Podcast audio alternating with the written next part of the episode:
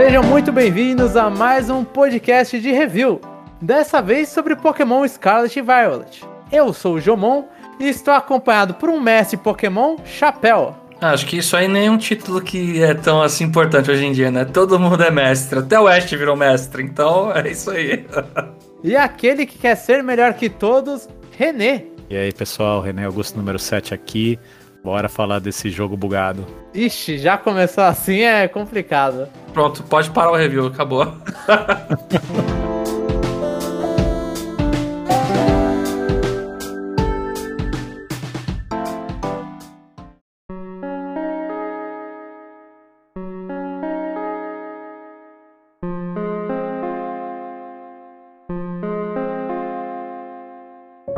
Esse jogo, vamos dar um primeiro um contexto desse jogo. O Pokémon Scarlet and Violet ele foi anunciado num Pokémon Present. Eu coloquei a data aqui de, que foi no aniversário de Pokémon. Foi 26 ou 27 de fevereiro, agora não vou saber ao certo. Mas foi aquele trailer lá do. Que entra um detetive num quarto, é um negócio meio de mistério. Aí ele Um começa a ver uns policial, mapas. né, parece. Tipo um policial e não vê um Uma negócio. investigação, né? Sei. Aí ele entra no. vê um mapa e aí começa o trailer, mostra aquele Pokémon com gráficos diferentes do Scarlet Violet.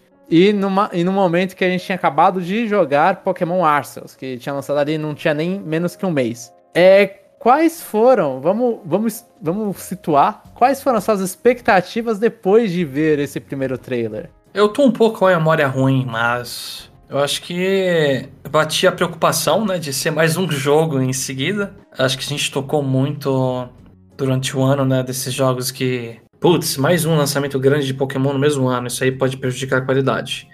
Mas de qualquer forma, ah, o hype existia sim, porque depois de Legends Arceus, eu, eu recuperei assim muita muita animação pra série, né? Eu queria Você foi ver esperançoso, Chapéu. Fiquei, fiquei. Fiquei relativamente esperançoso que ia ser uma experiência bem similar ao Legends Arceus, pelo menos. E eu, como gostei muito, bom, só tinha a ganhar. Mas ficava essa pulga atrás da orelha de, putz, logo em seguida, não vai deixar criar nem saudade do jogo? É, eu achava que tinha sido uma data bem próxima do Arceus, né? A gente já tava imergindo lá no- na nova região. E achei diferente o visual lá dos iniciais, mas também não mostrou muita coisa. Eu, eu acredito que não deu pra criar muita expectativa, né? Não me lembro se esse primeiro trailer já falava que ia ser todo mundo aberto. Mas... Eu acho que o- trailer não falava, mas o press release que saiu logo na sequência já falava que ia ser É. um mundo sem, sem fronteiras. Sim, aí quando a gente soube que era um mundo aberto, a gente começou a mais se, se perguntar, será que vai ser uma puxada mais pro Sword, Shield, vai ser algo mais pro Arceus? Então, essas foram as dúvidas que eu acho que pairaram na cabeça de todo mundo que é fã de Pokémon. Qual que seria o caminho que a série ia seguir, né? Faz sentido. Mas a, a minha expectativa era mais ou menos no chapéu, né? A gente foi bem. A gente tinha um eco bem grande dentro do podcast, tipo, ah, a Game Freak não tá mandando muito bem. E, e aí nisso já acabou de lançar o Arceus e, aí, e ficamos preocupados com a qualidade que esse jogo teria. Principalmente porque a gente tava numa maratona de que foi pela primeira vez no ano, né? Foi. Não no mesmo ano, mas foi muito próximo. A gente teve também o Brian Diamond Shiny Pearl, né? Foi final de 2021. E aí, início de 2022 já tem um outro Pokémon, então ia ser três Pokémon, seriam três Pokémons em menos de um ano. E aí, a mesma coisa, a mesma preocupação. Mas É. todo mundo aqui pegou do mesmo jeito. Não tinha. É, e o, e o que causou também talvez uma certa preocupação é que hoje é, é fácil falar porque a gente já sabe o resultado, né? Mas o Arceus, por melhor que seja o jogo, a gente sabia que tinha alguns momentos que você via queda de FPS, né? Principalmente nos pokémons que estavam voando lá no céu, né? Não, talvez- podre. O jogo É, era e- podre. Então, isso num escopo bem mais reduzido, né? Então, se você parar pra pensar hoje, né? Que a gente sabe que o jogo é, Scarlet Violet são mundos grandes, né? É, a, a gente podia pensar, como é que será que vai ser isso, né? E a gente já sabe a resposta hoje, como é que ficou esse jogo. Sim, sim. E, e só pra, pra ver assim, se todo mundo, se a gente tá falando só de um jogo, vai que só uma versão é bugada. Qual versão, quais, qual versão vocês pegaram? Acho que vai todo mundo. Não sei. Eu peguei Violet. Eu presumo que todo mundo aqui tenha pego Violet. Então, eu queria pegar o Violet, mas eu não queria tomar spoilers, então eu acabei comprando o digital, então eu peguei o Scarlet. Ah, então eu é, pretendo- São as duas versões.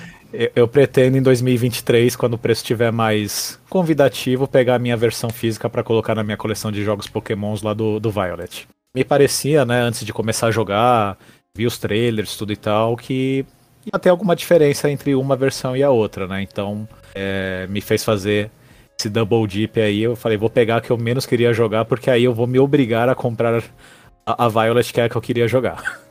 Ah, tá. E eu peguei Violet digital. Violet digital também, mas futuramente eu vou comprar o Violet físico. Eu não vou pegar o Scarlet porque minha namorada pegou o Scarlet físico é, e chegou um dia depois que eu comprei o digital. Então eu fiquei Caramba. Um pouquinho triste, mas valeu a pena aquele digital para comentar no episódio do CN junto com. Olha, eu, eu vou ficar revoltado nesse episódio. A gente vai xingar, assim, eu acho que vai ter bastante pensamentos negativos né, sobre esse jogo. Vai. Mas mesmo assim, dois dos integrantes desse podcast vão fazer double dip no jogo. Pois, isso que é o pior, né? A, e, a, e, aí a gente reclama da Game Freak, fala, cara, os malucos venderam 10 milhões de unidades em tipo 3 dias de jogo, cheio de bug, vou arrumar pra quê? Se eu vendo 10 milhões. Vou comprar usado. Não vou alimentar o mercado, não, relaxa. Ah, tudo bem, Chapéu, tudo bem. É, eu não Só posso salvando nós gamers. Não, mas E- é, uma, é uma questão de completionismo mesmo. Eu também tenho uma coleção. E eu acho que é, a gente é uma estatística pequena, né? Um pouco desse, dessas Bem vendas aí, tudo bem. curva. Eu não sei tanto assim. Então a gente foi pra região de Paldeia, que é uma região baseada na Espanha. Quais foram as primeiras impressões que vocês tiveram quando chegaram nessa maravilhosa região? Não, calma. A gente tá falando assim da apresentação. Do jogo, Mar- pegou o jogo, sentou Pegou no jogo. sofá, ligou o joguinho. A coisa que eu achei mais interessante dessa região inspirada na, na Espanha são os nomes, né? Que eles são bem parecidos com termos que a gente usa em português. Então tem muito Pokémon que você vê o nome e você já consegue sacar qual é a referência. Isso eu achei bem diferente. Então essa foi a primeira coisa que eu reparei. E o mundo aberto, assim, eu achei satisfatório. No começo eu realmente achei o jogo bem, bem travado, né? Parece que você não anda, você se arrasta realmente. Mas eu achei interessante o comecinho do gameplay, mas ele é, ele é bem mais fechado do que depois que você passa de uma certa parte lá que você chega na universidade. Mas foi uma impressão boa Ah, pra no você começo. era uma universidade, pra mim aquilo era um fundamental, não sei. Que é um pré. É, é, pra mim é, é a Hogwarts de Pokémon, né? Tipo, eu, nem lembro qual é o nome daquele negócio. É Mega. alguma. Não, não É- é lembro. me- é- a cidade é Mesagosa. Mesagosa. É, Mesagosa. É, um nome mas eu nem sei se falasse que tipo de escola é, porque tem uns alunos velhos lá, é engraçado, mas tudo É, bem. é- é uma, é uma academia, né, que eles colocam lá. É Academy. uma academia. Você tá lá tendo aula de arte e tem um cara de 90 anos do seu lado. Isso que eu É, ia falar. Mas, é, enfim, agora a impressão no começo, a minha foi a seguinte: começou boa na- dentro da casa, achei a casa bem bonita. É, aí eu abri a porta e eu vomitei. Porque tava muito ruim. Eu abri a porta, eu não conseguia correr, aí ficava os Pokémon andando. Aí eu passei uma cerca e comecei a correr do nada. Eu, Beleza, tá. Tá, já tá Acho é bem uma assim. placa que a gente pa- passa e começa a correr. É, não, é. Você tá limitado por alguma força gravitacional, passou a placa, corre. É, infelizmente, até, até a universidade, escola, não sei o quê, foi uma experiência ruim. O jogo tava rodando muito mal, muito mal mesmo. Diversas quedas de frame rate. Eu odiei a opção de, da câmera que não existe, né? Ah, eu lembro muito que eu, eu fiquei comparando muito com Arceus. Quando você aponta e joga Pokébola no Pokémon é satisfatório. E nesse jogo ela é absurdamente lenta. Então no começo eu erra- errava muitos Pokémons. Eu mirava em um, acertava outro. Então. E nesse, diferente de Arceus, né? No Arceus você joga a Pokébola pra capturar o Pokémon. Aqui você joga uma Pokébola com seu Pokémon, né? Que é um outro modo que tem no Arceus, que é você jogar um Pokémon no outro, pra começar uma luta, né? Aqui Sim. só tem esse modo de começar a luta. Muito mal Sim, não, ou você né? encosta no Pokémon, né? Você não precisa necessariamente jogar É. os Pokémon. Você vai e corre nele. É, mas só me adiantando um pouquinho, eu usei muito a câmera depois pra jogar Pokébola nas costas do Pokémon, deixar ele atordo- atordoado e jogar uma Quick Ball pra captura rápido. Então eu sofri muito com essa câmera depois. Aí tem uma cidadezinha antes da faculdade lá, faculdade, uma escola, e eu não conseguia entrar nas casinhas, me sentia absurdamente limitado. Ah, achei interessante que os treinadores, você não passa neles, eles vão lu- lutar com você, você precisa parar e conversar, né? E foi isso. As primeiras impressões foram ruins, eu não vou negar. Cheguei na, até chegar na escola, entrar na cidade, ver tudo muito feio, rodando muito mal, caindo FPS, falta de opção, foi um pouco triste. Eu, eu acho que eu, vou de novo estar tá com o chapéu, só que a minha impressão boa veio mais rápido. Tipo, eu gostei antes de ir pra escola. É, logo depois que você pega o primeiro Pokémon, acho que é assim, o início da, da casa é legal, você vê, pô, tá bonito. Aí sai, não tá tão bonito assim, né? Mas não era. Não, ser bonito não é uma coisa que eu tô esperando da franquia, sinceramente, depois de ser anos e anos falando da franquia. Mas não poder correr, eu fiquei olhando e falei, mano, o que que tá acontecendo? Aí tem os seus, seus Pokémon andando de forma meio idiota em volta de você. Você fala, é pra, é pra eu ter um momento com eles, é pra eu não ter um momento com eles. Aí você vai andando e aí o meu susto foi, mano, será que não tem corrida nesse jogo? E aí depois começa a correr, o jogo deu uma melhoradinha. Eu olhei e falei, tá, por algum motivo eles escolheram não me avisar que eu não podia correr. E depois que eu peguei o primeiro Pokémon e aí a rival vai lá e te ensina a capturar, aí eu gostei do jogo. Aí, a partir dali, é, eu achei até antes de você ter a, a entrada na escola, tudo, já mostra um pouco ali uma mini liberdade para você, porque aí você pode pegar, ir pro rio, dar mandada pro canto do rio, você pode entrar, ver os machinhos, e, e o início desse jogo eu achei até impressionante isso. Tipo, é um, é um sinal de um bom Pokémon é quando tem muito bicho diferente, né? E como nesse você tá vendo, os bichos diferentes, os antigos não atrapalham a sua experiência dos novos. Porque se eu não quiser capturar o Psyduck, eu não vou no Psyduck. Eu não vou lá encher o saco dele. Ele vai me atrapalhar numa batalha aleatória. Eu posso ficar procurando só os novos, ou eu posso também capturar os antigos. Então, tipo, antes até de, de você ver é, a Mesagosa, você tem V-Routes no, no mato, ver Rapine, e aí eu falei, pô, tem bastante, tem uma variedade legal de Pokémon aqui. E já mostraram bastante Pokémon novo. O próprio esquema do, do mapa, ele é interessante, né? Que você consegue setar os destinos, você já vê o que, que tem de selvagem na, na área. Isso eu achei uma coisa bem-vinda, né? Mas a gente só consegue usufruir isso depois de um tempinho que você sai lá daquela lerdeza, aquela, aquele congelamento que você tem, né? Mas acho que foi uma mudança bem-vinda, eu gostei bastante. Não me lembro se o Arceus tinha isso, porque já tem um tempo que eu não jogo. Mas como eu tava jogando mais o Sword Shield, isso não tem e realmente fez diferença na, na jogatina. É que, é que eu acho que o, o Arceus não precisava, porque o mapa dele é um mapa a la Monster Hunter, que é um mapa pequeno. Né? É um mapa uhum. aberto, mas é pequeno. Né? No, no Arceus, aí. No Arceus, no Scarlet Violet, aí, sei lá, eu compararia mais com o mapa já do Breath of the Wild, que aí você se perde no mundo aberto. Uhum. Então. Eu acho até ali, antes de entrar em, em, em mesa goza, fazendo uma comparação injusta, porque é, é, é, tipo o Great Plateau de The Legend of Zelda, sabe? Você tem um momento ali pra você experimentar as mecânicas, só que não. É, não é tão impressionante. Fez uma cara aqui absurda. não, né? Porque o Breath of the Wild ele te dá todas as mecânicas básicas no início do jogo. Hum, o Scarlet Violet ele te introduz até mais ou menos dois terços do jogo. Eu não vou entrar nessa discussão agora, mas você não Sim. tem o seu kit à disposição desde o começo. O kit de então... exploração, mas, você, mas eu acho que você sabe o que você vai fazer até o final, porque assim, o kit ele te ajuda, mas ele não é. Assim, ele é uma qualidade de vida, eu vou falar assim. Ele vai deixar ah. o, o negócio melhor.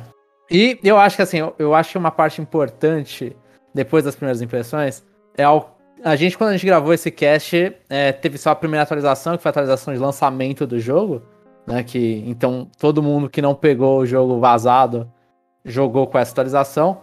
E é onde a, o assunto mais está centrado é problemas técnicos. Assim, eu acho que assim, a gente já comentou em leve. Eu prefiro comentar isso agora para poder falar melhor dos outros pontos do jogo depois, né? Do que ficar lembrando de que vai ter pedacinhos que a gente vai falar de problemas técnicos. É, então é Vamos bater primeiro para depois fazer carinho no jogo. Sim, é porque senão a gente sempre vai querer. A gente, a gente vai dar carinho sempre com a mão fechada, né? Então. É, é que o problema técnico é, é, melhor a gente abordar agora, porque infelizmente ele tá presente durante o jogo inteiro, né? Uhum. E. Ele é uma eu, grande eu... parte da experiência, né? É, problemas. Ele, ele, ele, é um grande bloqueio da experiência no geral. E é um ponto que a gente sabe motivo, todo mundo presenciou, então vamos bater primeiro aí nisso. Então, o jogo ele tem problema de FPS, ele tem problema de pop-in, ele tem bugs estranhos. Na, na internet a gente não, não. Assim, popularizou na internet, o jogo viralizou com gente fazendo besteira com o jogo, né? Tentando bugar o jogo de diversas maneiras. Alguns a gente não sabe que provavelmente alguns ali loucos eram de emulador, mas o jogo é bem bugado. Assim, nós três jogamos no Switch, né? E compramos uma versão original do jogo. Estamos tudo, todo mundo certo e não tivemos uma experiência super agradável com o jogo. Se eu tivesse comprado uma falsa, você podia me bater, né? Mas eu posso dizer assim que os bugs mais pesados eu comecei a, a, perceber mais quando eu tava chegando no final da história principal. No começo, queda de FPS, essas coisas, é, é do jogo. Se você tava irritado com o Arceus lá, o passarinho voando a 2 frames por segundo, aqui prepara o estômago, porque a coisa é muito mais hardcore. Mas de tipo bugar alguma coisa, demorou para acontecer comigo e não chegou a acontecer nenhum bug de, de perder o save, o jogo desligar, isso não chegou a acontecer comigo, não. Você não teve um crash? Não tive nenhum crash. É, eu, também eu vou dizer que eu não tentei entrar em salas, não tentei fazer muita coisa, não fui em uma aula, eu devo ser o pior aluno lá naquela universidade, né? Acho que eu vi que só tinha repetente lá, os velhos de 50, 60, 90 anos, que nem o Chapéu falou, falei, não, eu não vou, não é para mim não. Eu fui explorar o mundão, né? E mas assim, de crachá não cheguei até essa experiência, mas tem todos esses problemas que a gente já discutiu. É, eu, é questão de sorte, claro, né? Eu já fui azarado. Na minha primeira experiência antes de chegar na escola, eu fui batalhar com um Pokémon na água. Aí tinha uma ilhazinha, né, no meio de um lago. Quando eu fui batalhar com ele, eu fui teletransportado para a ilhazinha. E aí eu achei que fiquei preso, mas eu me joguei na água e felizmente o jogo me levou para fora do lugar. Mas. É... o frame rate é o pior. O jogo roda que nem uma carroça. Mas, mas ele até... cai muito. Se você não fecha o seu jogo frequentemente, ele vai ficando cada vez pior. Então eu sofri muito com isso. Eu tava jogando e, nossa, tá, tá horrível isso aqui, deixa eu sair. Saía do jogo, voltava e melhorava um pouco. Então, eu fico pensando assim se melhora realmente um pouco ou se é nosso. Não, parece que melhora mesmo. A nossa eu... boa vontade. Eu acredito que melhore, porque acho que o jogo reseta muita coisa que talvez fique na memória. Porque, por exemplo, quando eu tô jogando direto, sempre fica salva a Pokébola que eu usei por último, quando eu vou capturar. Quando eu saio do jogo e entro, ele volta para a primeira Pokébola vermelha, sabe? Esse tipo de coisa. Uhum. Acho que o jogo vai acumulando muita coisa. E, por exemplo, o Legends Arceus, como ele era fechado em áreas, o jogo ele se tratava nas viagens entre essas áreas. Ah, mas eu acho que mesmo se você ficasse muito tempo numa área. É que, é que assim, eu, eu, o que eu digo é que a gente dá como fato, mas isso aí foi tipo foi um jeito que os fãs resolveram na internet como resolver o problema do jogo, né? Então, é, muita gente tá passando o jogo para memória do Switch e melhora. Tem gente que coloca a resolução do Switch em 720p e também melhora. É, eu tentei. Então é isso que eu, eu falo, tipo, é um monte de jeitos, magias que as pessoas estão fazendo. Tipo, eu tentei 720, não melhorou nada. Eu olhei e falei, tá a mesma mas, merda. Mas, então, você concorda que existir muita magia e muita gente tentando fazer coisa é um gravíssimo sinal de que sim. a coisa tá muito feia. Então, sim, eu concordo com isso, absolutamente. Mas aí eu, eu não vou concordar que as magias resolvem. Eu só concordo não, que tá horrível. Tudo bem. tudo bem. Então, tá horrível a ponto da gente acreditar em magia. Essa sim. é a questão. Sim. Então, isso é um ponto muito ruim. É, meu jogo crashou algumas vezes. É, sei lá, eu vou entrar num lugar de ginásio lá, pum, morreu. Então, é, é muito problema.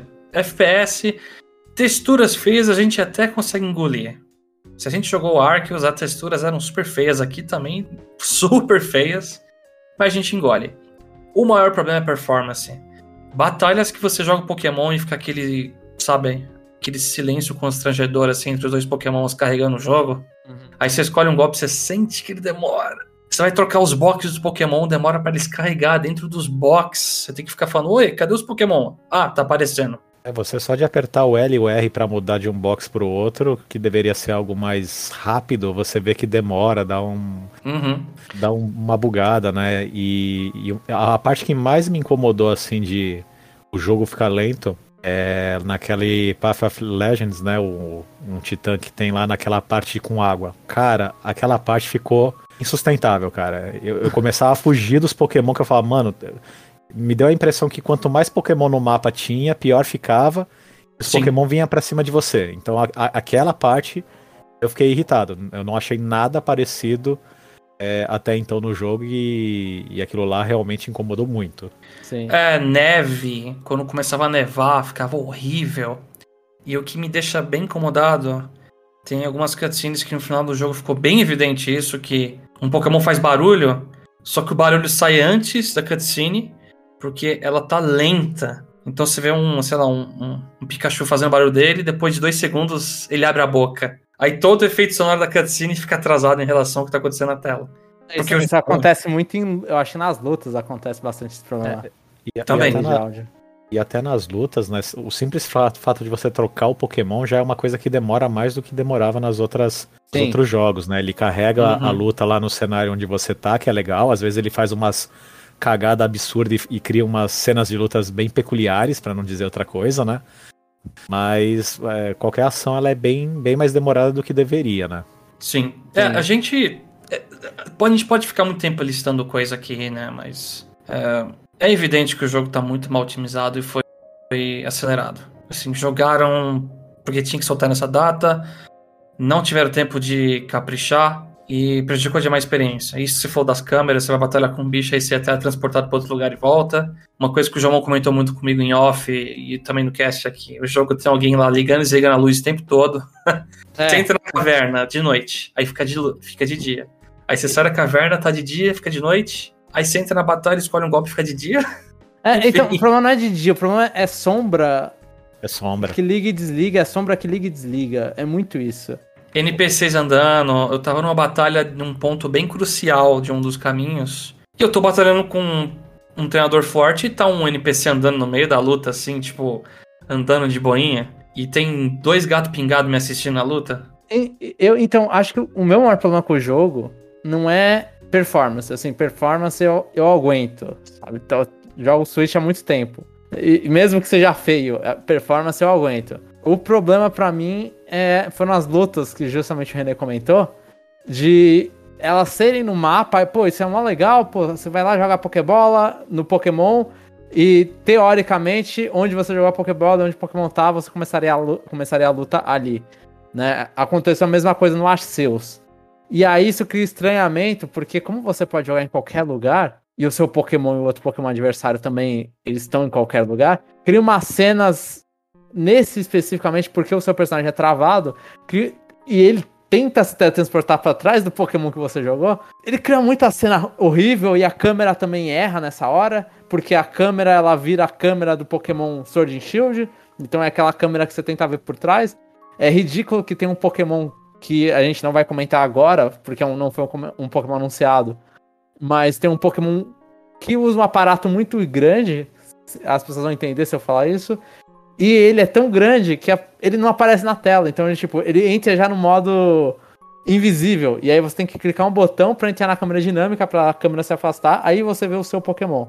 E eu tinha um outro Pokémon pássaro que era grandão também.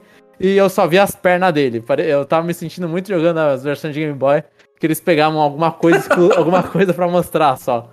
Mas então, isso, esse o problema da câmera, tá? Ah, muitas batalhas que eu tive no começo, a câmera entrava no chão, até o final do jogo, né? Sim, capturar Sim. a câmera entra no chão. Sim, mas isso não acontecia muito no Legends Arceus. Então as coisas regrediram até o que funcionava. Sim, porque por algum motivo no Scarlet Violet eles resolveram que o seu treinador é fixo na batalha. Porque no Scarlet Violet acontecia aquelas situações que você jogava o Pokémon lá e a luta tava acontecendo meio longe. Legends Arceus, é. É, no Legends Arceus. Acontecia que você jogava a Pokébola, a luta acontecia longe e aí você tava, mano, andando próximo, né, da luta. Você escolhia a sua posição, você não tava você vendo... Você tomava golpe junto com o Pokémon e caía no chão, era engraçado. Sim. Nesse, por algum motivo, eles quiseram dar uma volta ali pro que, que Pokémon era antes. Só que no mundo aberto que Legend Arceus tentou. E aí ficou essa coisa, assim, super meia bomba, de que, que cria muito bug, assim, assim. Se não tivesse essa situação, se eles fizessem igual o Sword and Shield, que a câmera vai para outro lugar, tipo, tem uma, vai ter a transição de batalha e você vai para outro lugar, que é um lugar feio, mas é um lugar que a câmera vai funcionar, não ia ter esses problemas. Eles iam ter excluído todos esses problemas de câmera. Mas você cria outro problema, que é que você vai, você quebra o ritmo do jogo. Você tá no mundo aberto, que você é transportado para outra área, você tem uma sininha de transição de loading. Eu acho que quebra demais. É que eu acho que não quebra tanto quanto a câmera quando entra no chão e você olha e fala: Que porcaria é essa? Quando você tá vendo raiz da árvore. Então, assim, eu preferia muito mais fosse o modo Arceus, e aí cria uma barreira em volta de você que você não pode sair correndo das batalhas de treinador, porque Arceus não tem batalha de treinador tanto, então isso não vira problema deles. Mas, assim, se fosse para criar esse problema que pra mim, é tipo, é a coisa que mais me, me atrapalhava a experiência.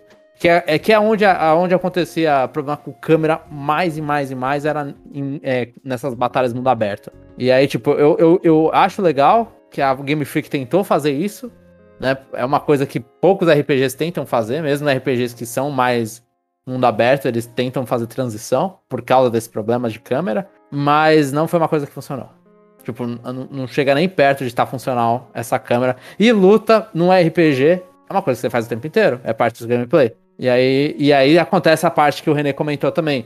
Tudo que você faz na luta tá muito mais demorado. Você vai lá, vai trocar de Pokémon, o Pokémon volta, demora muito mais, você solta outro.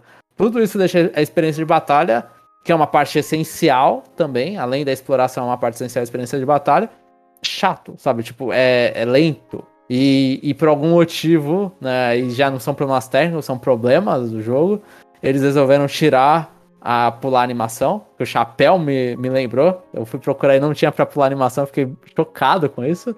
Tiraram. E, e tiraram o modo de você fazer uma luta, que aí é outra parte, é que tiraram coisas, tiraram o modo de você não poder trocar de Pokémon quando o seu adversário troca, né? Você não pode escalar o seu adversário.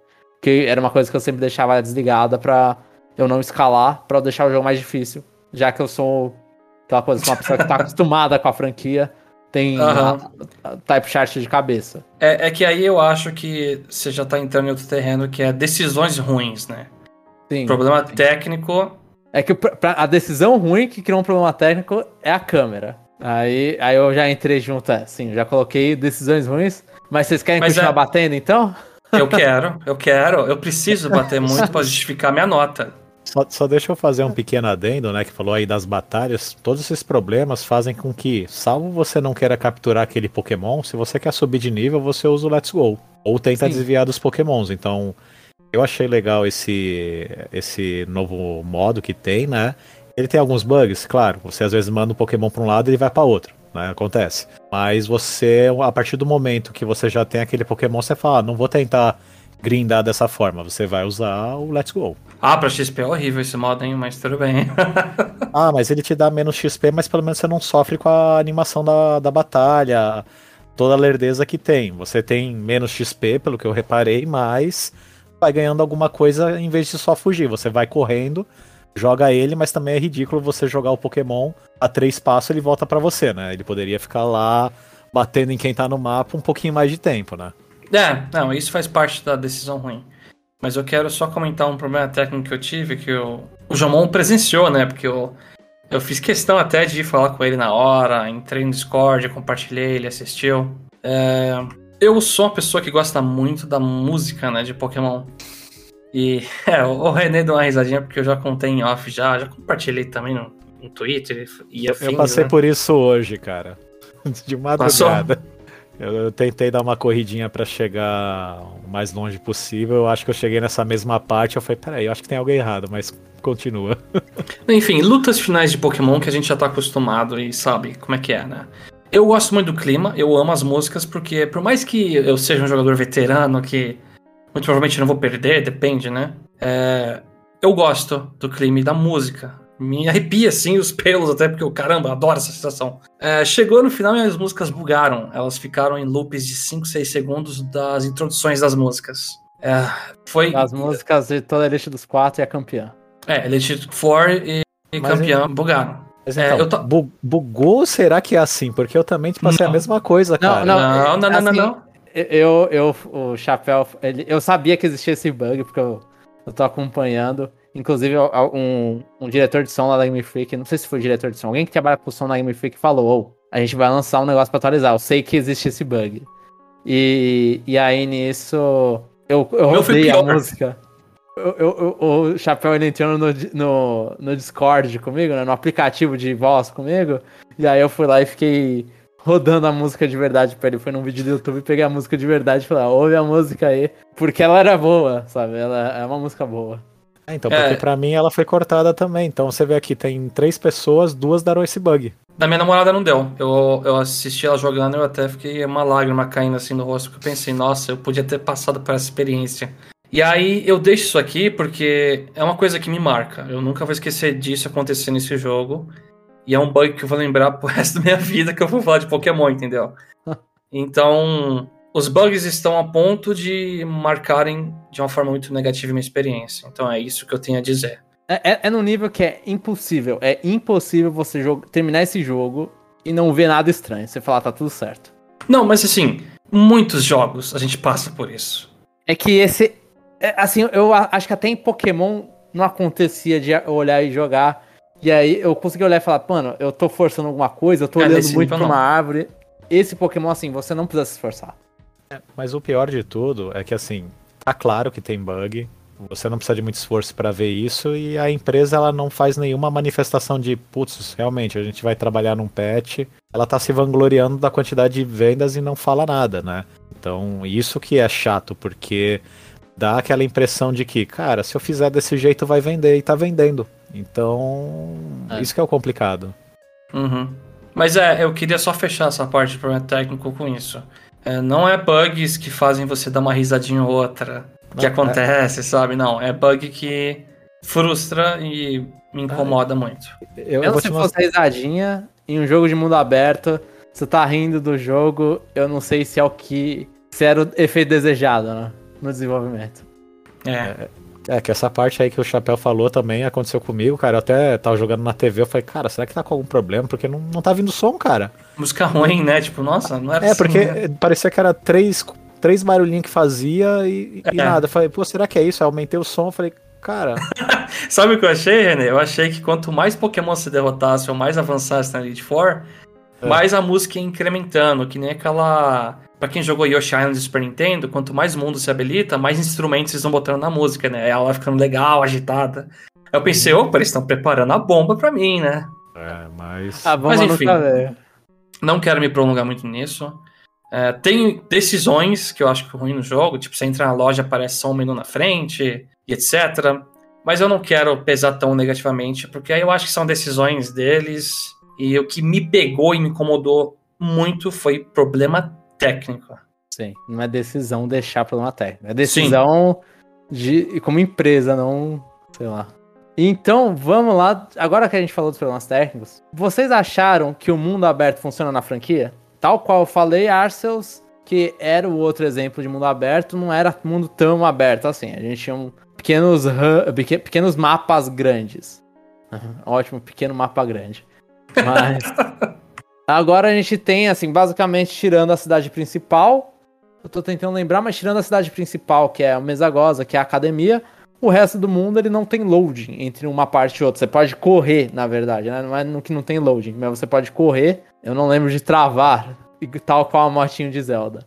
Então eu acho que eles limitaram bem a velocidade para você não poder dar um começar a carregar no meio do, do, do seu voo. Então, que, que vocês acharam? Funcionou na franquia? Assim, e junto com isso, né? A gente teve também duas adições, né? Auto Battle que o René já comentou.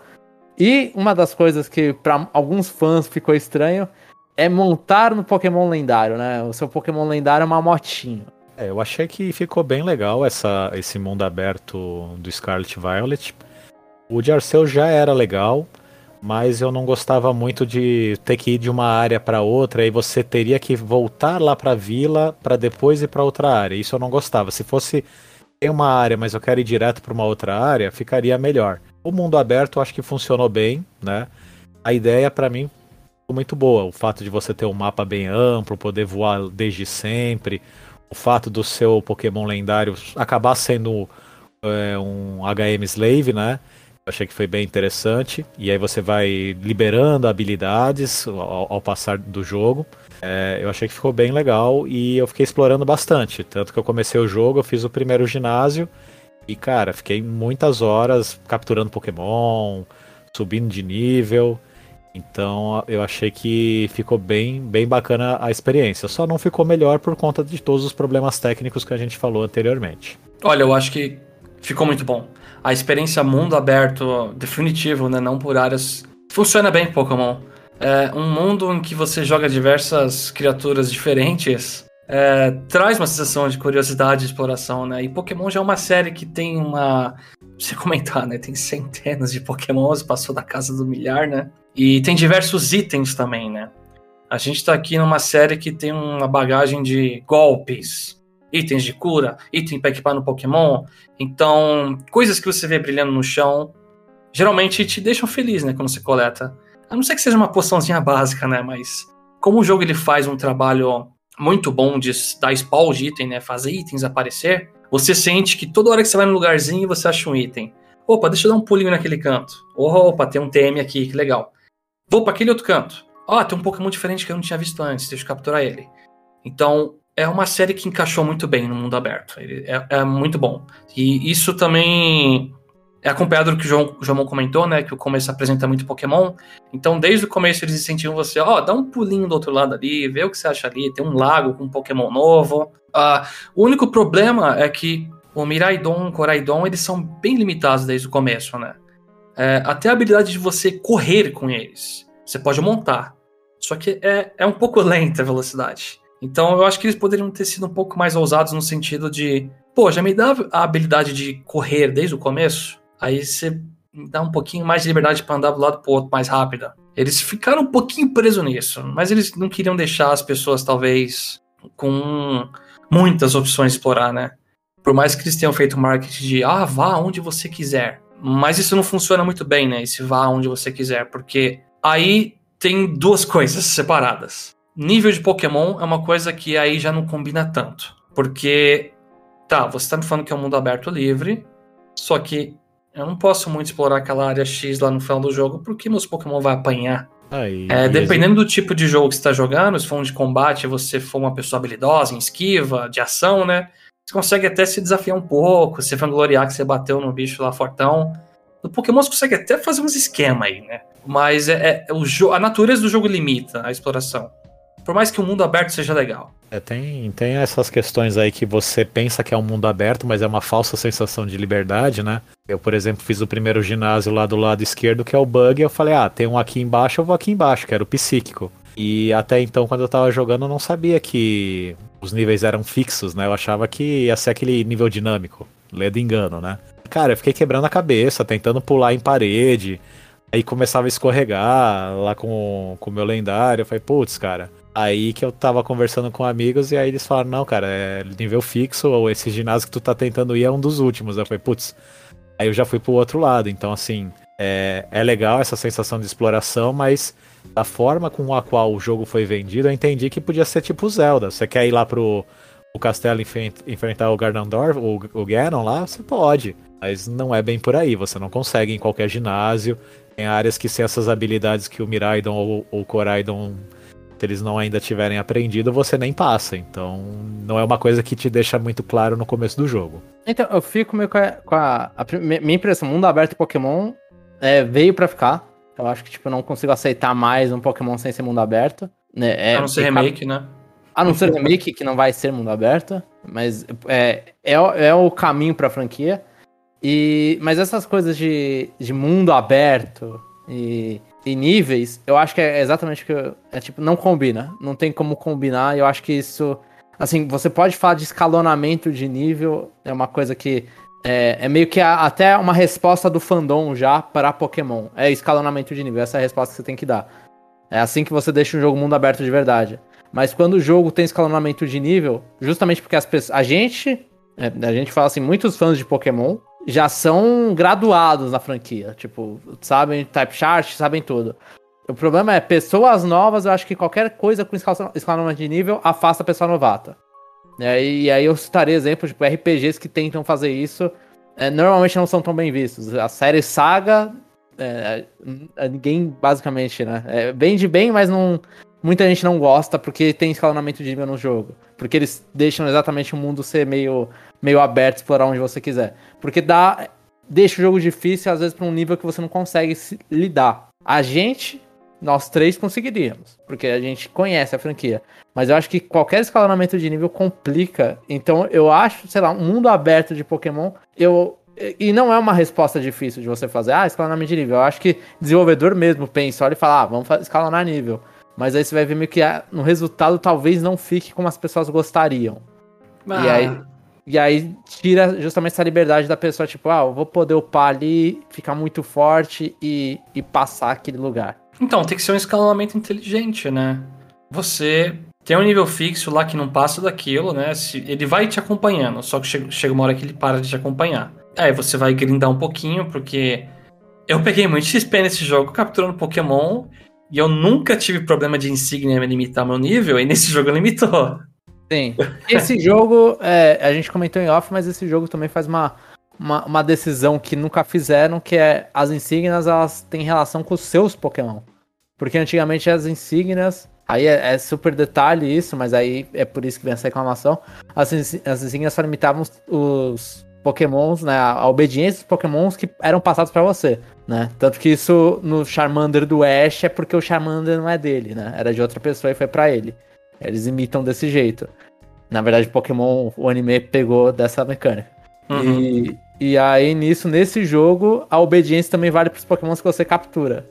Né? Talvez até por isso essa é a primeira vez que você sentiu isso. Mas eu vou dar uma, um feedback dessa parte minha, né? Eu não tive tanto problema com desobediência de Pokémon, porque eu fui fazendo muitas capturas, eu subi bastante de nível lá, chegava em alguns ginásios bem forte, mas eu não tive muito problema. Às vezes eu tava com uma insígnia que me deixava, ah, os Pokémons até nível 30 vão te. Você vai ter controle, o meu tava dando 35, 37, ele não, não fazia nada. Mas aí eu troquei o meu inicial com um amigo meu é, que pegou o Violet, quando ele voltou, cara, ele ficou revoltado. Ele perdeu todo o vínculo que tinha comigo. Aí ele passou a não me obedecer. Eu tive que deixar ele no box um tempinho. Aí eu senti. então, não sei, então não, não sei isso se... não é legal. Ah, mas nesse caso foi uma coisa bem abrupta. Eu sei que tem essa mecânica desde sempre de você ter lá o, a felicidade do Pokémon por estar tá usando ele, não deixar ele morrer. E aí quando você passa para outro treinador, mesmo que ele volte, ele vai ver que é o mesmo dono, mas ele resetou isso.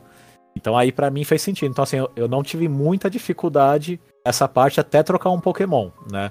Não sei se vocês perceberam isso com Pokémon que vocês capturavam mais recentemente, porque realmente, se eu pegava um Pokémon nível 40 e eu tava com insígnia até nível 30, ele não ia fazer nada do que eu queria. Não, mas, se, não... Já era, mas se já era um que tava na minha party já faz um tempo, ele ficava obediente. Eu não deixava subir nível, e isso é uma coisa que eu critico porque o jogo me dava uma pressão no sentido de faz ginásio, vai. Você tá explorando demais, faz ginásio. Sim, Enquanto sim. que a equipe Starlight Titan é tipo, é, faz se você quiser. Então o jogo ficava lá sempre no meu ouvidinho falando, ginásio, você tem que Mas... ir pra um ginásio agora, vai lá. Eu acho assim, é, aí a gente fala assim, é, sendo super aberto para não explicar o que, que os outros dão, porque acho que nunca falaram o que, que os outros davam em aberto também. Mas as outras, os outros dois, um não libera, o Stars não libera uma mecânica muito interessante, mas eu acho que os Titãs, eles liberam mecânicas interessantes, então, tipo... É, é ginásio e Titãs eram as, as coisas importantes para fazer. Os Stars Sim. não era...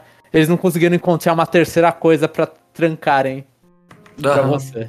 É, eu terminei os Titãs primeiro até, porque eu achei bem mais legal a recompensa deles, né? E os ginásios eu fiz. Eu avancei bastante começo por obrigação, sabe? Eu fiz vários correndo só pra ficar com uma barriga de nível e falar, ufa, Deixa eu explorar na minha, meu ritmo. É, Até você poder... me cobrar de novo, né? Isso poderia ter sido corrigido de uma forma mais fácil, né? Porque você vê que o ginásio ele vai te aumentando de 5 em 5. Fazia de 10 em 10. Né? Não te dá uma obrigação é. de você fazer com tanta pressa, né? É, Mas...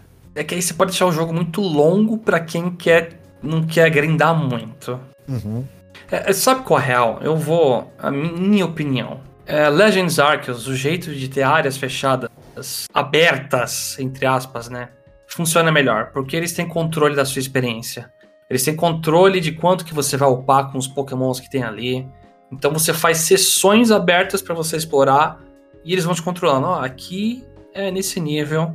E aí eles você não vai sofrer tanto. sua exploração também, porque eles sabem como que essa exploração vai avançar, né? Tipo, eles vão te dando ferramenta e agora sim, sim quando você for para esse lugar novo, agora vai ter coisas mais fortes. Então, todo o sistema de nível e o sistema do Miraidon, essas coisas, parece que elas foram pensadas em um jogo como áreas mesmo, não um jogo literalmente tudo aberto.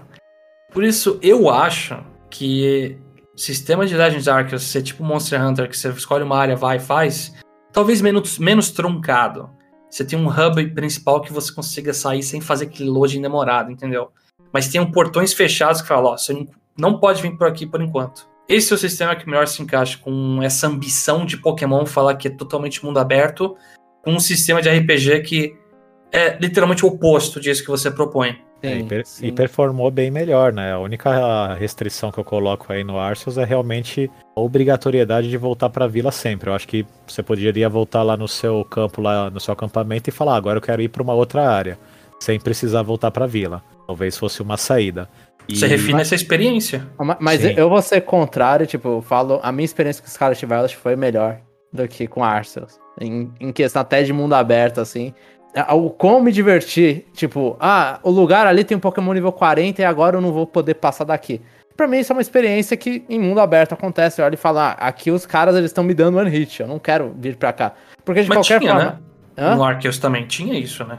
Não, sim, mas só que, tipo, num Pokémon mundo aberto, no Pokémon Scarlet Violet tem isso, é como eles me controlam um pouco a minha experiência, eu falo, beleza, aqui eu não vou, mas eu sei que tem. Então, tipo, essa minha exploração de, ah, eu vou, vou lá e dou a cara nos lugares, desde o início, e aí eu vou e falo, ah, será que aquele ginásio eu consigo alcançar? Será que aquele desafio eu consigo alcançar? Aí você entra no desafio e você vê que, tipo, você toma uma surra no desafio e você fala, tá, esse desafio aqui não é para mim ainda. Então, eu, quero, eu vou ter que explorar os outros lugares. Eu vou fazer a exploração, sei lá, em sentido horário ou anti-horário. Eu, eu, eu não senti, tipo.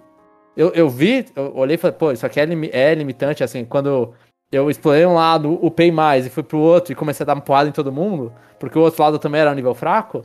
Olha falar, é, é um mérito de eu ter ganhado explorando o lado direito e não o esquerdo. Agora eu vou pegar o esquerdo e passar o rodo aqui. Então, assim, eu gostei muito da, da experiência no Scarlet Violet. Assim, eu, eu não queria ver. Na, não, eu não queria ver voltando pro, pro Arceus dentro da franquia principal. Assim, se ver, eu quero ver como que eles vão fazer. Mas eu acho que eles deram.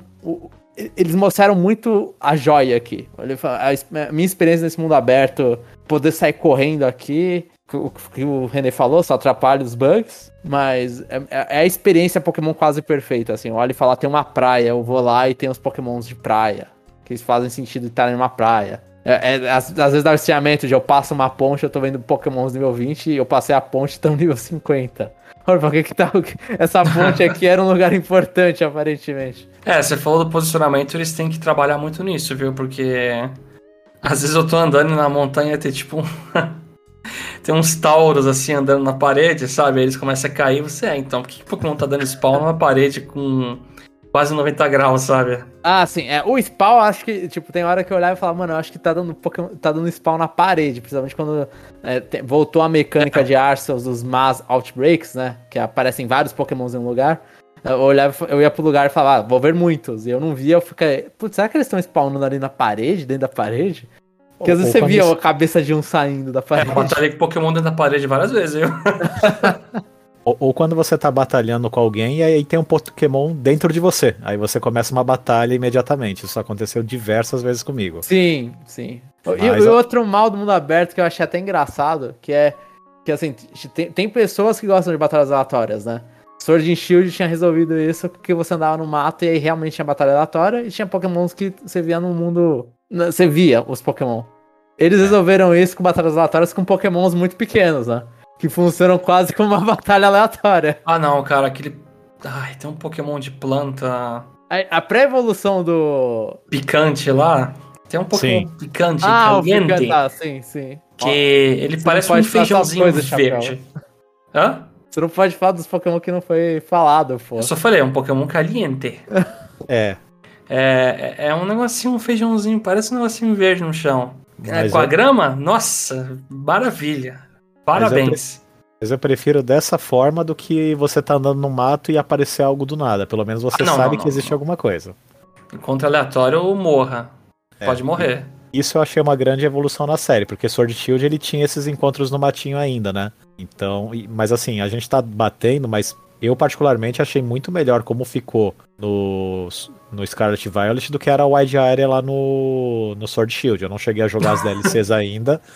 Mas assim, eu não ficava empolgado em ir na Wide Area, sabe? Eu só ia para fazer não. as raids e acabou. Assim, pegava um Pokémon forte e, e só fazendo um outro adendo aqui, uma coisa que eu senti bastante falta foram os alfas. Cara, para mim era muito legal a sensação de você estar tá no lugar e quando via aparecer um Garchomp lá, alfa, todo boladão, nível 70 e você dá aquele desespero. Será que eu vou conseguir bater nele para capturar? Tem um pouquinho então. disso.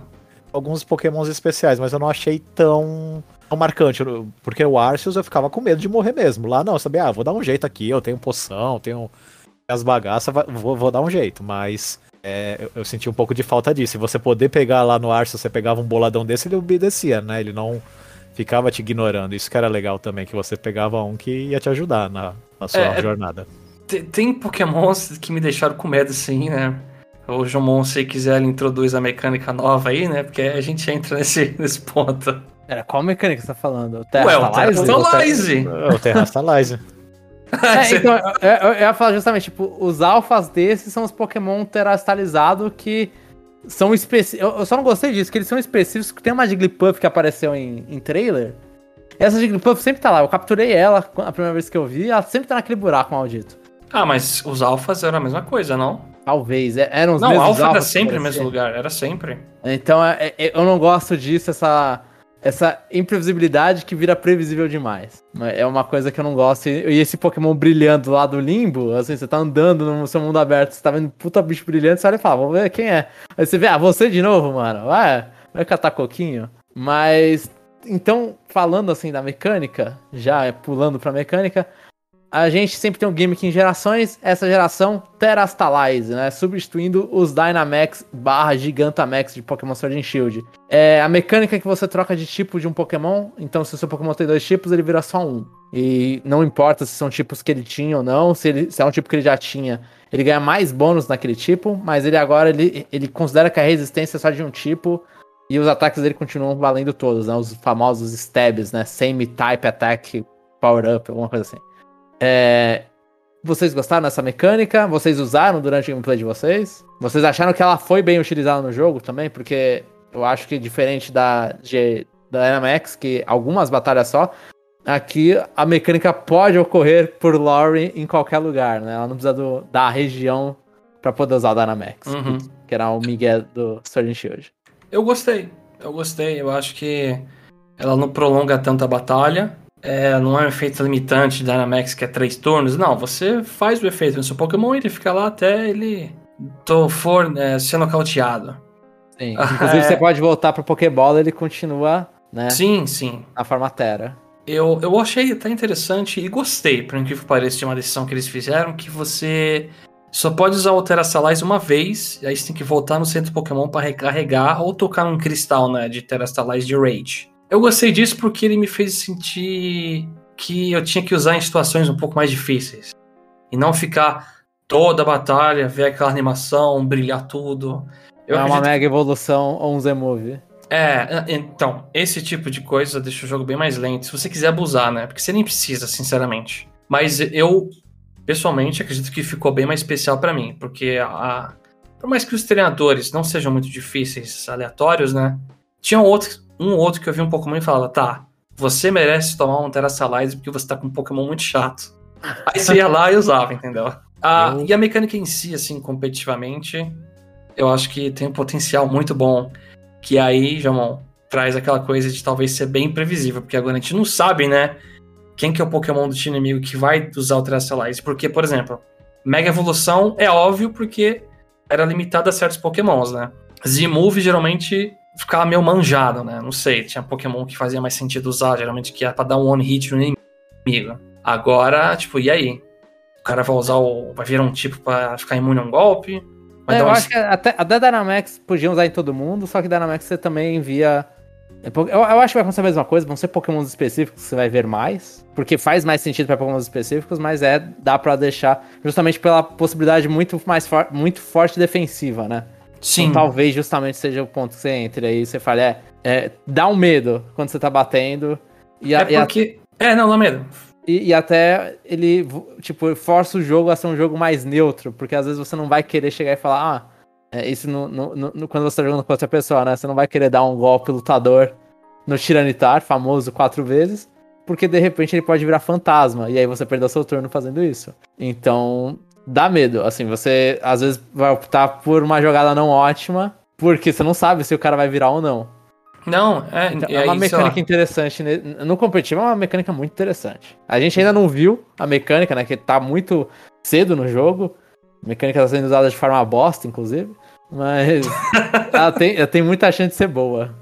É, você vê um cara lá que perde pra vezes 4 golpe, né? Quem você falou.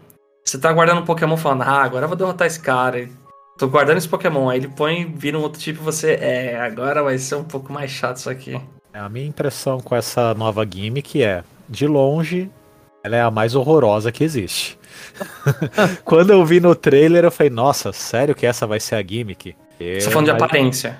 De aparência. Visualmente, eu falei, nossa, faltou criatividade. Mas realmente, por você poder ter um Pokémon de qualquer tipo, né? É, é uma coisa bem interessante. Você abre esse leque para todos os Pokémons do seu time. Então, eu gostei, eu achei que ficou bem implementada. E eu tive a sensação que ficou mais rápido de você usar essa gimmick do que, por exemplo, um Gigantamax, um Dynamax. Então, assim, eu achei que te incentiva a usar e tem todas essas estratégias que você falou, porque se você pega um Pokémon selvagem, normalmente o terra tipo dele vai ser um dos tipos que ele tem. Agora, se você pega de uma Raid ou pega esse Pokémon brilhante no mapa, ele normalmente vai vir um tipo diferente. Então, eu achei uma mecânica que foi bem interessante. Eu ainda tenho como xodó lá as megas, né? Porque eu achava visualmente bem legais. Mas sei que no competitivo elas causaram um, certo desequilíbrio, né? Tanto é que você tinha que usar lá o item para você poder evoluir. É que não, você pode colocar qualquer item, continua uma batalha legal e, e qualquer um do seu time pode é, se transformar. Eu achei ela bem democrática nesse, nesse aspecto e gostei bastante. Foi muito melhor do que eu esperava. Eu, eu gosto do gimmick, mas eu não gosto como ela foi, como foi utilizado. Assim, eu acho que é o Z-Move. O Z-Move acho que foi o outro ruim, eu não lembro agora a galera usando o Z-Move. Mas não pelo. Não, o Z-Move é o pior por tudo, mas só que eu não lembro no jogo o que, que faziam. Porque a, a Mega Evolução tinha alguns treinadores lá que eles iam lá e iam fazer os treinadores finais, do, de, principalmente. Eles faziam no Pokémon assinatura deles, e aí tinha uma nova forma no Pokémon assinatura deles. E a Mega Evolução por si só ela deixa o Pokémon mais forte, né? Dá 100 de base de status para ele. O, o Gigantamax, Dynamax barra Gigantamax, era no último Pokémon da party, e aí o cara fazia todo aquele show, o Pokémon normalmente algum golpe chato envolvido. Nesse eu achei a, a mecânica, como essa mecânica tem muita coisa, ah, você pode fazer uma coisa super defensiva, uma coisa super ofensiva legal, eu achei muito mal aproveitado no jogo inteiro. É, é, você via muito assim, ah, você. Eram basicamente os líderes de ginásio que usavam, e aí você sempre sabe.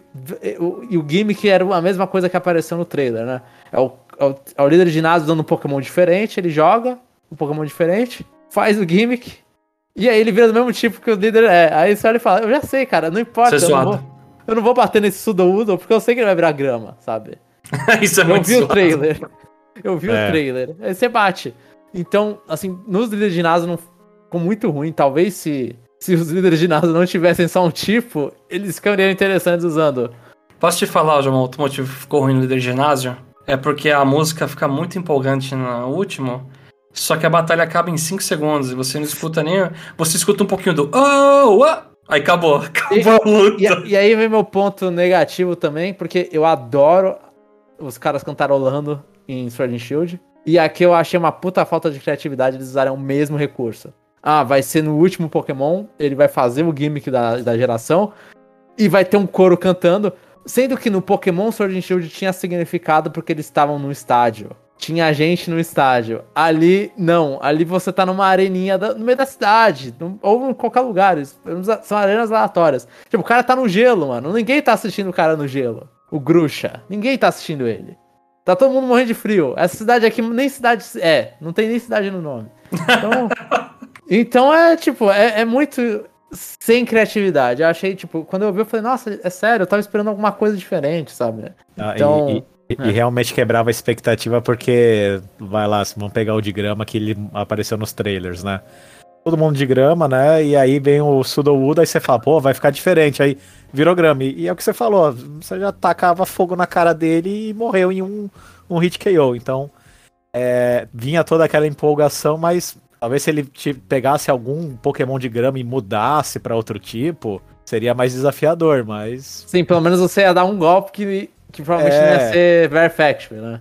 É, mas realmente, parando para pensar, é sempre assim, literalmente. É, o jogo e, inteiro foi isso. Eu acho que tipo, tem um um. Porque a mecânica talvez também ela seja quebrada para um tipo específico, uma combinação tipo e habilidade. Então teve um, um jogo inteiro, assim. Eu não vou falar qual é o líder, então provavelmente talvez vocês não saibam porque eu não vou falar. Mas teve um que a combinação, olhei e falei, putz, essa combinação foi boa. Essa combinação é, de, é a combinação que eu veria uma pessoa utilizando na vida real. É uma, é uma combinação que se usa cérebro. Muitos eu olhei e falei, eu não, não, não entendi por que você quer fazer isso, porque porque esse Pokémon é pra ser difícil de derrotar se mudou o tipo. Ele morria, que nem o Chapéu falou. No jogo a gente também teve uma, uma, novidade na série. Normalmente a série Pokémon a gente tem aquela história de lendário, é, equipe vilã e ginásio. Ela, ela vem quando ela quer e vai embora quando quer. Você não tem controle sobre isso, a história é fixa. Nesse jogo, pra acompanhar o mundo aberto, eles deram uma três estrelas, né? Eles deram uma história sobre é, exploração do tesouro. Encontre seu tesouro, essa é a mensagem do jogo. Encontre as coisas que são importantes para você. E aí eles te dão três rotas. Que aí então, que você resume como uma rota é a rota dos lendários, outra rota é a rota da equipe vilã e uma rota de ginásio. Vocês gostaram dessa divisão? Vocês acham que melhoraram a experiência de vocês com o jogo? Ou vocês preferiam na época que vocês não tinham que pensar o que, que ia vir na frente? Cara, eu gostei bastante porque eu confesso que na maioria dos jogos da franquia Pokémon Sempre que você tinha que parar sua aventura para obrigatoriamente entrar num quartel dos Rockets, por exemplo, para fazer qualquer coisa, porque você ficava com a aventura travada, me desestimulava, né? Esse jogo, como a gente falou sem dar muito spoiler, você fazendo qualquer uma das rotas, você vai ter algum tipo de benefício. Os Crews, né, eles são o benefício que eu achei menos importante, né, para você conseguir avançar na sua, é, na sua jornada então, assim, ele te dá liberdade. Se você quiser só fazer ginásio, você até certo ponto consegue. Né? Porque tem essa falsa sensação de liberdade. Você não vai conseguir, acho que, fazer só ginásio se você não for para uma dessas outras rotas. Você vai ficar meio travado. E Mas o que eu achei mais interessante é o fato de se você pegar tudo que tem, que são os Titans, os Crews e os Jeans, né? Tem 18, que são um para cada tipo de Pokémon. Então, isso eu achei bem interessante. Então, você vai ter desafios com todas as tipagens a gente tem na franquia hoje. Eu acho legal se dividir em rotas assim, porque te dá a sensação de diversos objetivos, né? Você, você meio que.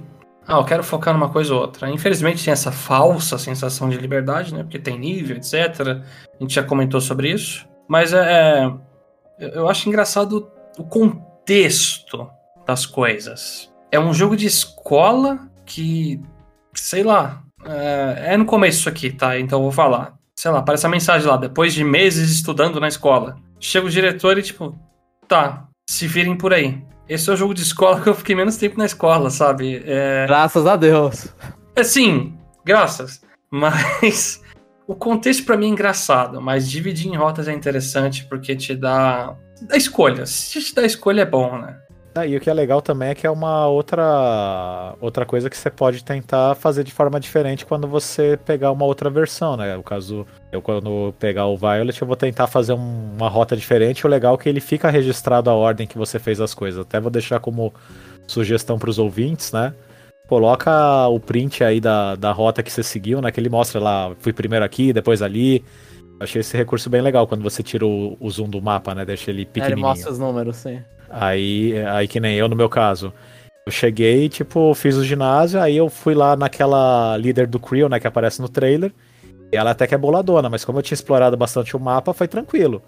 Compensação, quando eu fui no ginásio de grama, que foi o segundo ginásio que eu fui atacar, nossa, foi ridiculamente fácil bater nele, porque ele tava num nível muito mais baixo. Então é interessante, você consegue ter uma exploração que é diferente, não é aquela receita de bolo que nem costuma ser a franquia Pokémon, com suas limitações, mas é legal. É, eu ainda acho que tem a limitação, é uma receita de bolo que você escolhe se você quer recheio de morango, chocolate ou doce de leite, sei lá. Só que a base do bolo tem que ser igual, entendeu? Uhum. Eu, eu achei que justamente eles fazendo essa divisão, eu adorei essa divisão, inclusive. E, e eu não sei o que, que aconteceu na Game Freak, que eles conseguiram com isso aplicar, minha opinião, aplicar o que eles melhores sabem fazer na história.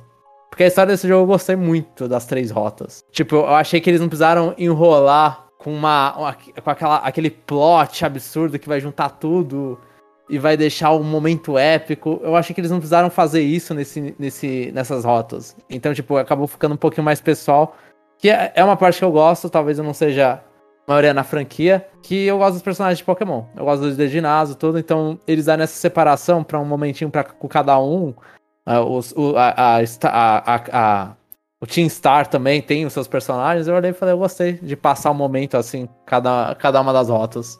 E, e, e experimentar, tipo, ah, tô cansado de ver é, esse tipo de história, agora vou pra outra.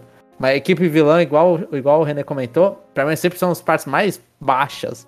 Tirando talvez em um Nova que eu não lembro se tinha invasão num, num, num time. Mas essas partes, tipo, ah, agora vamos invadir a equipe vilã. Nossa, são as piores partes de Pokémon. A parte que eu sempre quero morrer. Chato pra e caramba. pra mim, a Krill foi a pior parte. É, então, e você pode escolher. Falar assim, ah, isso aqui, ó, essa barriga do jogo eu vou jogar pra depois. Mas tem a barriga, de qualquer vai forma. Ter, vai, ter, vai ter a barriga, mas a barriga não vai impedir, não vai ser na hora do épico do seu lendário. Agora tem a barriga da equipe vilã. A pior parte vem antes da parte do lendário que ia ser tão legal, sabe? Agora que eu ia ver o Kyogre, eu vou invadir os caras. Mas deixa eu falar uma coisa. Só vendo os trailers, a parte das rotas que me pareceu mais desinteressante foi aquele F of the Legends, né? Eu olhei e falei, ah, não vou me interessar, mas eu achei legal a história e, e fiquei motivado a continuar vendo ela. Então, foi uma coisa que, tipo, eu não esperava nada e eu achei que foi legal. Mas a parte que eu mais me diverti jogando foi a, o, a trilha dos ginásios mesmo. Ah, eu, assim, sem ser a sessão de spoiler, porque sessão de spoiler eu vou ter muito. Vai ser depois? Sim. Vai ser depois, não vou ter muito o que criticar, mas. Path of Legends foi a melhor, as outras, sei lá, sinto muito. Mas assim, eu concordo, eu gosto muito do design dos personagens. Eu acho que tem líderes que eles. A ocupação que o líder faz, né? Tem, tem um que é, assim, é o ápice da série para mim, até, que me apaixonei pelo líder de ginásio, assim, um nível que, tipo, nossa, isso é muito incrível. Ó, eu só falo que a crítica sobre a Espanha da série Pokémon é que ser líder de ginásio não paga as contas o suficiente, você tem que ter sempre o segundo trampo. Eu acho que, é, não, não paga, ainda mais se é professor, não paga mesmo, aparentemente. Mas assim, é, Team Star, eu odiei, assim, muito a história. Eu achei horrível. E eles mostraram as mecânicas em trailer, falando como que funciona a invasão? Mostraram, sim, mostraram. Bem horrível. Horrível. Sim. Desculpa. A, a mecânica da, da, Eu vou, eu vou contrariar. Assim, é legal então que cada um fica com uma. Eu gosto mais da, da história da Team Star. Odeio a mecânica também. É tipo, a mecânica é só legal a primeira vez, depois você repete ela hum. mais quatro vezes. E... Mas eu gostei da historinha. Eu, eu achei a. Eu simpatizei. É interessante a história, é melhor do que eu esperava. É, e a mecânica, assim, ela é bem simples, mas como eu gostei do modo Let's Go, então eu achei ok. Mas é, não tem nenhum desafio. É, é, certeza que você vai ganhar aquilo lá se você sabe ler. A não ser que você seja uma criança e não sabe a tipagem do Pokémon, que você vai ter dificuldade, né?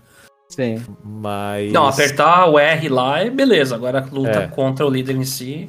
Mas então, ah, eu sim. acho até ruim, porque a parte de apertar o R e mandar Let's Go poderia ser justamente um, uma barreira para você não enfrentar o líder errado, né? Mas não, não acontece isso. Você, você consegue bater, num, por mais que o líder seja muito mais forte que você. É, e aí você entra na luta contra o líder e aí fica uma frustração ali. Então eu acho até que eles poderiam ter melhorado aí um pouquinho essa parte. Com certeza eles poderiam ter melhorado essa parte da, da invasão. Mas eu, eu sou muito mais, assim, é, aí só, só falando bem pra invasão, eu prefiro muito mais esse jeito de invasão do que enfrentar um milhão de grunts, que são as outras. Ah, não, é, esse jeito também é ruim.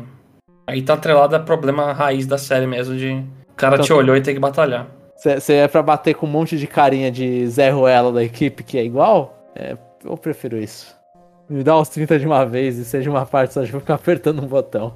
Outra novidade desse jogo, que a gente já comentou bem por cima, são as Terra Raid Battles, que dessa vez substituem as Max Raid Battle de Pokémon Sword and Shield. A maior diferença delas é que nessa, eu não sei se vocês jogaram tanto essa parte multiplayer, mas nessa a batalha ela é em tempo real. Eu, eu acho que não consigo mais falar nada, é uma bosta. É. Dei minha opinião, por favor. Você, você, não, você não gostou então, João? Eu odiei essa mecânica. Assim, Nossa, eu acho que a pior coisa dessa. Sword and Shield só não, é, só, é, Scarlet Violet só não, é, só, não, só não supera os bugs. Mas isso aqui é, é, logo atrás, assim. Porque, assim, eu não sei se vocês jogaram online. Eu joguei bastante online isso com os meus amigos. E, e tá tudo errado. Porque, assim. A ordem das coisas. Tipo, é. não sei, você, tá batendo no Pokémon. é, Assim, eu tenho o caso, João, que eu joguei muito com a minha namorada Shoyo do lado. Então, na TV eu vi a visão dela, eu tava no tablet vendo a minha, e nada faz sentido. Não. Na minha tela, o Pokémon tá com vida verde e na dela tá vermelho. E eu, ué, mas eu já bati nele. Peraí, ele já morreu na sua tela, mas eu tô aqui atacando ainda. É porque, porque assim, René, tem a mecânica de terra. a- a- é um monte de coisa, um monte de ideia errada, né? Um monte de ideia porcaria junta. Tem a mecânica de Terrastalize, que só, só você vê a sua, né? E aí tá o, o piazinho do seu lado fazendo, você não tá vendo a do piá, mas o piá tá fazendo a dele, ele tá vendo a cena toda, aquela cena demoradinha. Quando, o- a, quando a batalha tem tempo, aquela cena é demorada. Porque essa batalha termina por tempo. E, e aí, nisso, o cara não, mais não atualiza o HP do bicho que tá enfrentando, você não vê o ataque que o cara deu. Do nada, você faz o Terrastalize, o seu Pokémon ele não bate na sequência, ele vai lá e morre por um ataque do adversário, antes de poder fazer qualquer coisa. E assim, e eu tive a situação maluca com um Green Snarl de 5 estrelas, que ele morreu acho que umas quatro vezes na tela de todo mundo, até ele morrer de, de verdade, porque ele morria, aí, aí ele fazia uma cena, o HP dele voltava pro amarelo, isso na tela de, de várias pessoas, assim, era, eu tava com quatro pessoas, eu e mais três na, numa cal. Todo mundo via ele morrendo, a HP dele voltava. Aí a gente batia nele de novo, ele morreu de novo, o HP dele, ele fez outra cena, o HP dele voltou. Eu olhei e falei, não é possível ter uma mecânica de cura esse personagem pro lag. E, e assim, Não, ô, ô, só rapidão, o João me xingou uma vez em uma luta que a gente fez, René, porque o Pokémon tava com um palitinho vermelho de vida e eu fiz Terrastalize, o João, ei, o palhaço ali segurando a batalha. E o final, se você faz Rastalize no final, você tem que esperar o, o cara que teve essa ideia genial, Eu a animação sacanagem. dele, porque tem momentos da luta que ele chega e fala, agora a gente vai sincronizar todo mundo. E aí ele não deixa você dar comando. Aí você- e o tempo tá passando.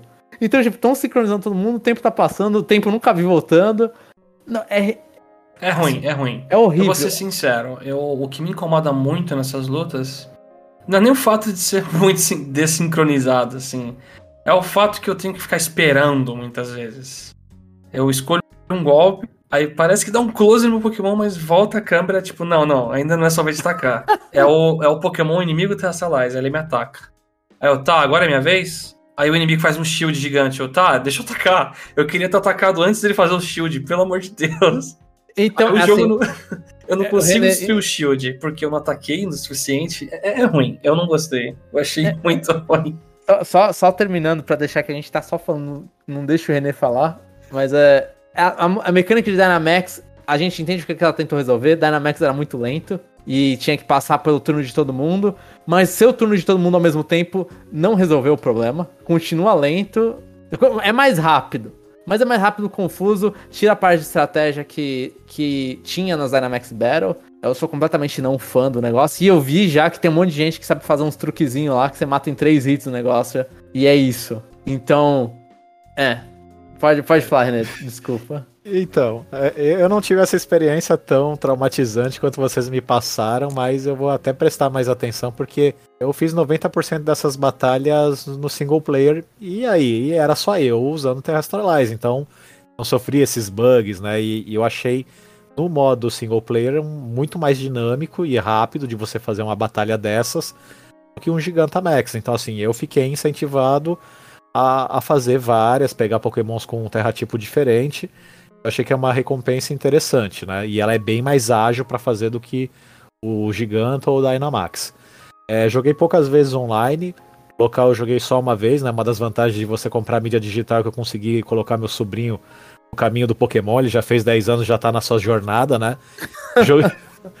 Até falei com ele, volta e meia, ele me manda mensagem no zap e fala assim, tio, me ajuda aqui nessa parte. Ele chegou lá num ginásio que precisava resolver um teste, ele, como eu passo daqui? Aí eu já tentei ajudar ele. Mas eu achei que foi assim satisfatório. Eu joguei sempre com duas pessoas, nunca joguei com quatro. E eu não percebi isso. Vou me atentar mais, mas de maneira geral, eu poderia dizer que eu achei ela uma mecânica mais legal do que o, o Giganta ou o Dynamax da, da geração anterior. Sim, eu, eu acho que. Eu não sei até quantas estrelas você foi, René. Eu, eu cheguei a fazer muitas uh, até três, algumas com quatro, e cheguei a fazer uma com cinco, que eu tô, um, ou seis, acho que cinco. Nossa, eu tomei um piau. Aí eu fui com esse meu camarada que já tá mais high level. Aí foi um piau e eu achei legal porque é relacionado a tempo. Se você morre, vai comer mais o tempo. Mas eu achei mais interessante do que era, por exemplo, lá o Dynamax que você tomava 3 KO acabava a batalha, né? Era, era assim, né? Se eu não me engano. Sim, então, às vezes você tava. Isso você tava sofrendo, tava com uma pare grande lá, todo mundo tentando pegar aquele lendário ou um Pokémon especial. Matavam um dos teus amigos do puto, o cara já tava com pouca vida, não consegui pegar ele, era meio frustrante. Matava o Magikarp do NPC, né? É, então. Aí, e você sentia que realmente tinha NPC com um Pokémon muito bunda lá, que falava, meu, que tava. Ah, não, quem tá botando isso? Aí nesse eu não percebi um Pokémon assim, caraca, sério que o cara botou um Magikarp aqui usando Splash? É, então, então, eu acho que no, no, no Terra Rage a, a experiência é assim: quanto mais você tenta profissionalizar, pior fica. No, uhum. no Dynamax, quando você tem um time que sabia o que estava fazendo, aquilo lá fluía super bem. Tinha uma estratégia Sim. que você conseguia fazer. Nesse aí é muito mais dedo no cu e Guitar Hero. É, então, eu, é, ia fazer, eu, ia até fazer uma comparação, porque eu jogo de forma ávida Pokémon GO, né? E quando você tá numa raid é loucura, cara. É apertar feito um louco o botão do golpe e vamos derrubar o cara, né? Então, assim. Como eu tô acostumado com as loucuras do Pokémon GO, que você simplesmente aperta os botões feito um louco pra, pra perder a vida lá do lendário, o Pokémon especial e, e capturar, então para mim foi tranquilo. Eu achei uma loucura assim aceitável. Uma o transição fato... ok, né? É, Cara, o... é isso aí. Resumiu. O... Em solo é melhor, porque o jogo sabe o que tá fazendo para sincronizar as pessoas no online, não sabe. E é mais rápido que o Max Rage Battle, então eu preferi esse. Mas o multiplayer é, é farofa, é muito engraçado mesmo. e, e, e, deixa eu perguntar uma coisa: quando a gente faz uma raid desse tipo, é 100% de chance que a gente pega aquele Pokémon ou ele pode escapar? Porque até agora, todos que eu arremessei, independente se é Pokébola, que bola que for, eu peguei. Parece né? que é 100, eu joguei muita Pokébola já. É, porque. É, eu não perdi nenhum também. Porque no Dynamax você perdia, né? E, e, agora nesse daqui, sei lá, a minha impressão é que é 100% de chance de pegar, mesmo que você jogue uma Pokéball. A eu, gente vai é... descobrir no Charizard 7 estrelas que quando a gente lançar o cast já vai ter saída. eu deixei de capturar vários porque aquela animação final demora pra caramba. E eu só queria o loot só da, da raid, é isso. eu nunca eu tô, fiz isso.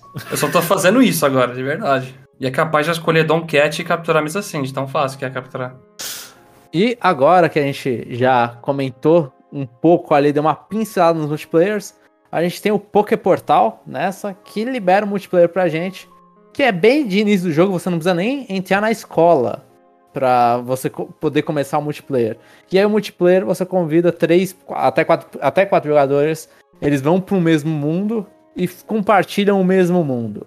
E ali podem fazer o que quiser, tipo, podem jogar o jogo normal, só que estão compartilhando o mesmo mundo. O que, que vocês acharam? É, agora eu não vou cortar ninguém. O que, que vocês acharam do multiplayer desse jogo? Olha, é legal você chamar as pessoas para ficar na mesma sala e cada um fazer o que tem que fazer da vida, dá uma sensação de que de companhia, né? Isso é legal. O que não é legal é, é muita coisa bugada, né? Eu acompanhei minha namorada fazendo alguns desafios de ginásio, você pode literalmente ir e ver a pessoa fazendo, né? Só que a estrutura do jogo não muda para você, então eu vi ela voando assim pelos lugares, sabe? E aí ela não me via, só que ela via o Pokémon que eu soltava, então tinha desafio de ginásio que ela tava fazendo, eu ficava acompanhando a câmera dela pela TV e ficava soltando meu Lucario assim, indo atrás dela. Ela vinha um Lucario correndo assim do nada, sabe? No meio do desafio do ginásio. Então, o negócio é extremamente bugado, mas é rápido pra você fazer coisas. Quer trocar Pokémon, vai lá, põe. Só coloca pra trocar, já tá na hora. Então é, é, é bom e ruim. Eu acho que eles É uma coisa que a gente desacostumou depois de ficar tanto tempo com código, né? É, Ou sim. com cabo, né? É um dos Também. A, a, presença da pessoa lá é legal. É, e cada um poder seguir seu caminho sem impedimentos, até seguir seu caminho e você ver a pessoa bugando. É, eu acho legal essa parte. Só os bugs, né? Que podiam ser um pouco menos presentes, né? Do tipo, você tá vendo a pessoa e tem uma Pokébola voando, você é invisível, sabe? É, eu joguei bem pouco online, né? Eu não cheguei a jogar localmente. Meu sobrinho tava louco para jogar comigo, mas eu não sabia como funcionava. Falava, ah, vai, vai subindo o teu nível aí que depois a gente joga junto, né? A próxima vez que eu vou, for ver ele, a gente joga junto. Eu não sabia se isso travaria o meu gameplay, eu não poderia é, batalhar em ginásio contra titãs, então eu achei que o jogo travava, mas aparentemente não, né? Você pode fazer tudo o que você quer, né? Trava nada, né? Então, aí eu não sabia disso, eu imaginava que você só ia ficar na loucura correndo pra lá e pra cá. Joguei um pouquinho com um amigo meu. A única coisa que eu não achei legal é que não fica muito claro onde tá o teu, o teu amigo. Tipo, se ele saiu, voou para algum lugar, onde tá? A gente tava, eu ainda não tinha todas as habilidades que precisava para chegar em certas áreas do jogo, ele já tinha fechado o jogo, já ia para tudo que é lugar. Eu falei, cara, cadê você? E a gente não tava por chat de voz, era WhatsApp mesmo, bem das antigas. Ele falava, ah, olha no mapa. Tipo, caraca, cadê tu? Aí falou, ah, tô em tal lugar.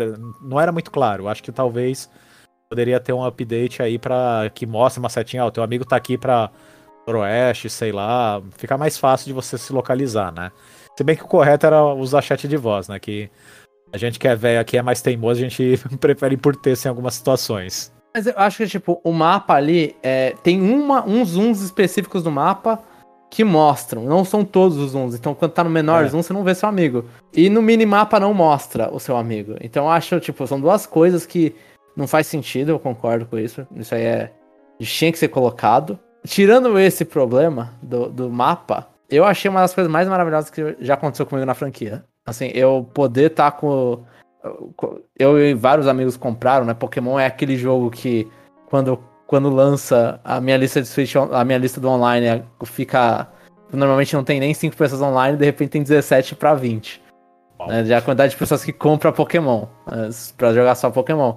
E aí, nisso, tipo, tem amigos próximos que jogam, eu fui lá, consegui entrar, conversar com eles sobre os pokémons. Foi uma leve sensação Breath of the Wild de, tipo, tá descobrindo aquele mundo junto. Tá falando, não, tô, ah, achei, finalmente achei um dito, finalmente achei tal, não sei o que. É, fiz tal, fiz tal desafio, onde você tá, toda essa conversa, e aí você tá lá compartilhando isso, você fica lá é, stalkeando, né, seu amigo, vendo as coisas que ele faz, porque sempre que capturou alguma coisa aparece no cantinho superior direito, ah, capturou tal, capturou tal. E até, tipo, você vê, às vezes não funciona, às vezes buga, às vezes dá um lag aqui, não, não funciona direito. Mas é muito legal. É, eu tava jogando com a minha irmã e aí eu tô vendo ela entrando na batalha. Ela vai lá, eu vejo o Pokémon que ela joga. Eu tô vendo quando isso funciona, né? Você consegue ver o Pokémon que a pessoa jogou, você vê o Pokémon que ela tá lutando com. Você vê ela jogando a Pokébola e você vê a Pokébola dela balançando lá pra ver se ela capturou ou não. Você pode ficar zoando, ó, não capturou, balançou só duas. Então, tipo, é uma experiência de quase um Pokémon MMO, assim, né? Mas não M, o primeiro M não, não massivo. Mas você tá vendo ali, você tá vivendo o mundo Pokémon com seus amigos pela primeira vez. E aí você fala, ó, oh, vê meu Pokémon. E você faz aquilo que você fazia no Arceus. Você vai lá e joga Pokémon no chão, sai o Pokémon. Né? Quando não buga, funciona muito bem. Você olha e fala, cara, é, assim, eu me impressiono. E quando eu tava jogando o multiplayer depois, a primeira vez que eu joguei multiplayer eu não gostei, porque bugou e meu amigo ficou só encarando o Pokémon. Eu olhei e falei, nossa, que palhaçada esse jogo. E. Mas só que depois que eu vi melhor isso acontecendo, é. Tipo, é fenomenal. Assim, eu consegui. Eu per... No meu coração, eu perdoei a Game Freak por toda a cagada que ela fez com bugs.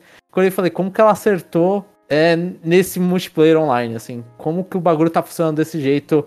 Tipo, com vários erros, mas quando funciona fica muito legal. E, e, eu poder continuar minha história, o cara poder continuar a história dele.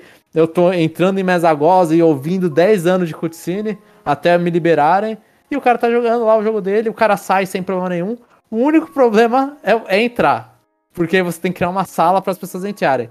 Porque a desconectar, é desconectar, falar, ah, seu amigo saiu, e é isso. E, e você continua o jogo. Não é tipo assim... Animal Crossing, que uma pessoa sai e acabou o mundo de todo mundo, Sim. né? Sim, eles conseguiram a saída, eles conseguiram fazer bem, a entrada eles não conseguiram fazer bem. Mas se eles acertassem os dois, ia ser uma experiência online, tipo, assim, já ia melhorar muito aquela experiência online. E poderia ensinar, uma loucura, a Game Freak poderia ensinar a Nintendo como fazer online. Fica uma loucura mesmo. E, e, uma coisa que é importante dizer é que se aparecer Shine no mundo de quem abriu a sala, seus amiguinhos podem roubar seu Shine, né? Sim, sim. Inclusive, eu fiz a amizade de eu ter gritado Shine e ter entrado na batalha. Eu fui lá e dei o Shine pro meu amigo. E, Achado e... não é perdido. e, e, uma coisa legal é que, assim, uma coisa legal que parece meio bug também, mas o, o quem que tá na, quem que spawna o Pokémon vai ser os exclusivos da, da pessoa que spawnou os Pokémon. Então é um jeito fácil de compartilhar exclusivo. Eu vou num lugar, tô com Violet, e eu vou num lugar com meu amigo com Scarlet, vou lá, faço spawnar um, um especial do Violet, ele vai lá e captura e ele vai lá e faz a mesma coisa que o do Scarlet. Então isso ajudou bastante a, a captura de exclusivos, assim. Eu não precisei capturar um, meu amigo capturar um, eu capturo outro, meu amigo captura outro e a gente troca. Não. Faz o spawn lá, se vira, vai estar o seu nome, inclusive. Então isso eu achei, tipo, achei muito bom. E não, é, também não falar, ah, eu não quero jogar hoje no meu, nesse meu amigo porque ele é Violet. Eu quero jogar num amigo que tem Scarlet. Que é uma coisa que acontece até em Animal Crossing, tipo, ah, eu quero jogar com meu amigo que é do outro hemisfério. Não com você que tem o mesmo hemisfério. Então eu achei isso, isso bem legal.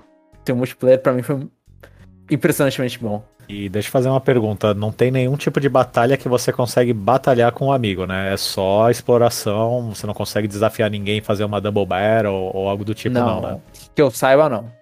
É, isso seria uma coisa que eu acho que engajaria bastante, pelo menos a mim, né? Porque do jeito que vocês falaram, parece ser divertido, mas é meio sem propósito. Cada um faz sua coisa, a gente tá junto, mas cada um tá fazendo.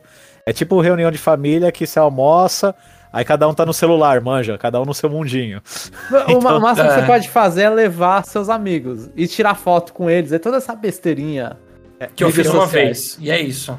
Eu, eu faço com algumas pessoas diferentes, mas é, você faz é poucas que, vezes. Que eu não sei se você consegue. Eu, eu fechei recentemente o, o, o, as três rotas, né? Eu não tentei ver se dá para você desafiar novamente ginásio. É, mas poderia ser uma implementação. É que é pedir muito porque tem muito bug para ser arrumado. Mas já pensou que legal você. Ah, tu detonou o ginásio, você pode fazer uma double barrel aqui com, com o líder do ginásio. Poderia ser interessante, uma forma de. Sim, Vamos fazer algo sim. diferente, né?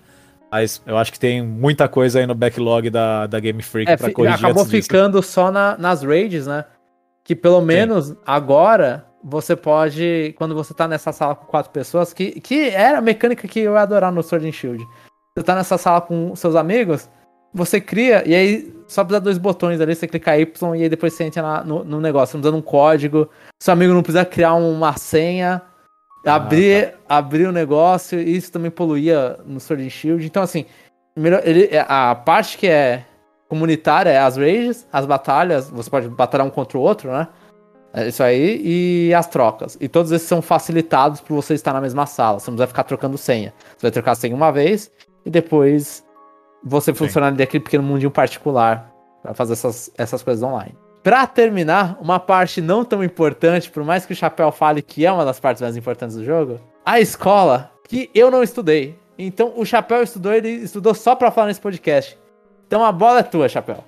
Não, eu só quero xingar mesmo. É, é muito ruim. São aulas chatas em que o voice acting. Eu nem falei de voice acting, mas. É, tal qual o jogo inteiro não existe, né? Já dá para falar, né, cara? Faz uma falta tremenda, né? Você vê Faz. lá aquela linha de texto. Eu sei que tem essa questão de, pô, Pokémon é um é super multimídia, tem anime, tem um monte de coisa, aí não sei se eles não querem fazer o voice actor porque não quer ter uma voz diferente no anime e no jogo. Eu acho que a Game Freak não quer gastar dinheiro, sendo bem sincero, não quer ter trabalho, mas é uma coisa que faz muita falta, ainda mais se você tá acostumado a jogar outros jogos que você vê que tem o, a voz e legenda em português, cara. Mano, hoje em dia tem muito jogo indie todo, todo legendado em português, cara, então é realmente absurdo, né? Você pega que nem um público mais jovem, o meu sobrinho, ele até falou, cara, tio, eu, eu jogo em português ou, ou, em inglês? Eu nunca joguei Pokémon em, em português, não, desculpa em português, ou, em inglês ou em espanhol? Eu falei, cara, joga em inglês porque vai ter coisa que eu vou ter que olhar no meu jogo, o nome vai estar em inglês. Se você me falar em espanhol, eu não vou nem saber o que é, né? até, até mesmo para você procurar guia, como fazer alguma coisa, você vai achar muito mais conteúdo em inglês do que em espanhol. Então é uma coisa que, cara, é um ponto de melhoria para os próximos jogos, mas que infelizmente eu não boto fé que a gente vai ver tão cedo, tanto a voz quanto uma dublagem, uma legenda em português, pelo menos. Mas assim, é, a voz fez falta em vários pontos. As crianças da escola têm 5, 10 FPS e fazem a mesma Sim. animação, é muito zoado. Elas ficando pro teto enquanto balançam as pernas. É, um monte de galera andando no corredor olhando pra baixo, todo mundo tem autoestima baixa. Pelo e... menos isso é bem realista. e, cara, é uma porcaria você assistir as aulas. Tem aula de história lá que você tem que decorar data, assim, em ano para você passar uma prova depois. Eles estão sendo realistas demais, né? Eu, eu achei extremamente chato. E algo que era é, é, o palco do jogo, né? O centro é a coisa mais irrelevante do jogo. E é uma pena que tem personagens incríveis como professores. Eu queria só acompanhar a história, os negócios deles, mas eu não terminei de estudar tudo ainda porque eu não consegui tancar. Mas os professores são legais, que eu não conheço a, o ciclo docente, assim, o corpo Você tá docente. perdendo. Você tá perdendo coisas, irmão. São personagens É. legais. São personagens legais. E estão presos num sistema chatíssimo. A, a crítica de Pokémon sobre os os estudos. Tá aí. Pode ser, né? Pessoas maravilhosas estão presas aí. Mas era só isso que eu queria comentar. A escola foi o lugar que eu menos visitei e é uma porcaria. É, eu também visitei bem pouco, só a parte obrigatória mesmo. Fui pro mundão, só voltei pra escola quando falaram que tinha que voltar lá, que numa parte da história você precisa voltar pra fazer algumas coisas. Vi que apareciam uns personagens dava pra conversar e de fato concordo aí com o chapéu, porque tem umas partes que você vê que tem personagens bem legais. Mas eu não cheguei a fazer aula. O que me chamou a atenção é que tem mecânicas do jogo, parece que. É um mini spoiler, tá? É, o breeding você aprende lá na, na escola, né? Não, não tem um, um daycare pra você deixar os pokémons. Você vai ter uma aula e aprende alguma coisa que você libera o breeding, né? Não, Não? o, o Breeding você libera. É, eu acho que você aprende que você pode fazer, mas você não, libera pre- o Breeding. eu, não, eu não preciso ter a, a aula pra fazer, é que eu não tentei fazer breeding. Eu, Eu, eu só- já fiz, eu nu- nunca vi uma aula disso. Eu achei engraçado que na escola eu só descobri nessa parte que o Ené falou que você tem que voltar pra escola. Só nessa hora, tipo, 30, 40 horas de jogo eu descobri que eu tinha um quarto. Eu não sabia disso. Pô, no começo do jogo você tá no seu quarto, cara. Você É que eu entra na eles- escola. Eles pulam você do quarto várias vezes, eu acho. Não- Eu não lembro se você sai dele. Você Ah, só- você- tem uma cena que é você chegando, aí passa os meses de aula, aí você tem umas coisinhas na mesa e sai de lá. Isso, Nossa, eu tinha esquecido desse quarto, então. Apagou. É no começo do jogo, isso aí. É, então é que eu tava, acho que eu tava online, eu queria saber se ia se meu amigo desconectasse, eu ia perder meu progresso ou não. Eu tava preocupado, acho que com isso. E aí eu Tá. nem percebi que eu tava num quarto ali. Tanto que é um puta quarto, cara. Uma quarto grandão, banheiro e tudo. É. É um elite. estúdio. Você aluga em São Paulo, você consegue 8 mil reais. E só, só mais uma coisinha que eu queria falar, né? Não sei se vocês consideram isso spoiler, né? Mas é, é bem de leve. Eu achei bem Não. interessante porque esse jogo ele trouxe combinações de Pokémon que a gente nunca viu, que me chamaram bastante atenção. Não vou entrar em detalhe do que que é, mas sempre acho legal quando você vê uma nova tipagem de Pokémon e apareceram uma quantidade relativa de, é, De novos, novas de novos, combinações. novas combinações. E principalmente, que pra mim é, é a cereja do bolo é quando você vê um Pokémon de gerações antigas ganhando uma nova forma, uma nova evolução. Em alguns casos que eu achei bem interessante, que você vai seguindo a rota do jogo e você vai descobrindo isso, né? Não, agora não é nova forma, não. Agora é um Pokémon totalmente diferente, mas que se assemelha ao da outra região. É, né? Tem nova tem- forma também. é, é que, assim, é que tem as evoluções, tipo, ah, ele ia até tal estágio, aí vai ter Não, um sim, outro sim. estágio. Sim, a- a- E os também tem a Pokémon- variante regional, né? Eu, eu acho que tudo, tipo, até Pokémon novo, eu olhei e falei, tem designs muito bons ali no meio, tipo, com certeza alguns viraram meus designs favoritos na franquia. Tem. Então, assim, a aldeia tá muito boa. A, a região, Pokémon, tudo. Tá uma região boa. Não tem o que falar, é, é boa. A Mas eu região vou- é boa, sim. E, e- e as tipagens, é, até eles dão uns migué depois que você olha e fala, meu Deus, eles inventaram coisa pra poder dar um tipo desse jeito, sabe? Esses tipos não naturais. Mas- Mas eu vou confessar que no começo do jogo, todo Pokémon que eu botava no meu, na minha party, eu via a evolução dele e falava, puta, cara, ficou desse jeito, vai pro box. Aí evoluiu, não gostei, vai pro box. É mais pro fim do jogo que eu comecei a ver que teve uns Pokémon que me agradaram mais, e aí ficou comigo, mas muito Pokémon que eu bati no primeiro, segundo ginásio, tá na box lá em nível baixo. Tá de castigo pela Eu adolescência. eu desisti, é. Eu olhei e falei, não, sai. Olha, um negócio que eu sofro, é, que eu tive que procurar no meio do jogo, é, são evoluções crípticas.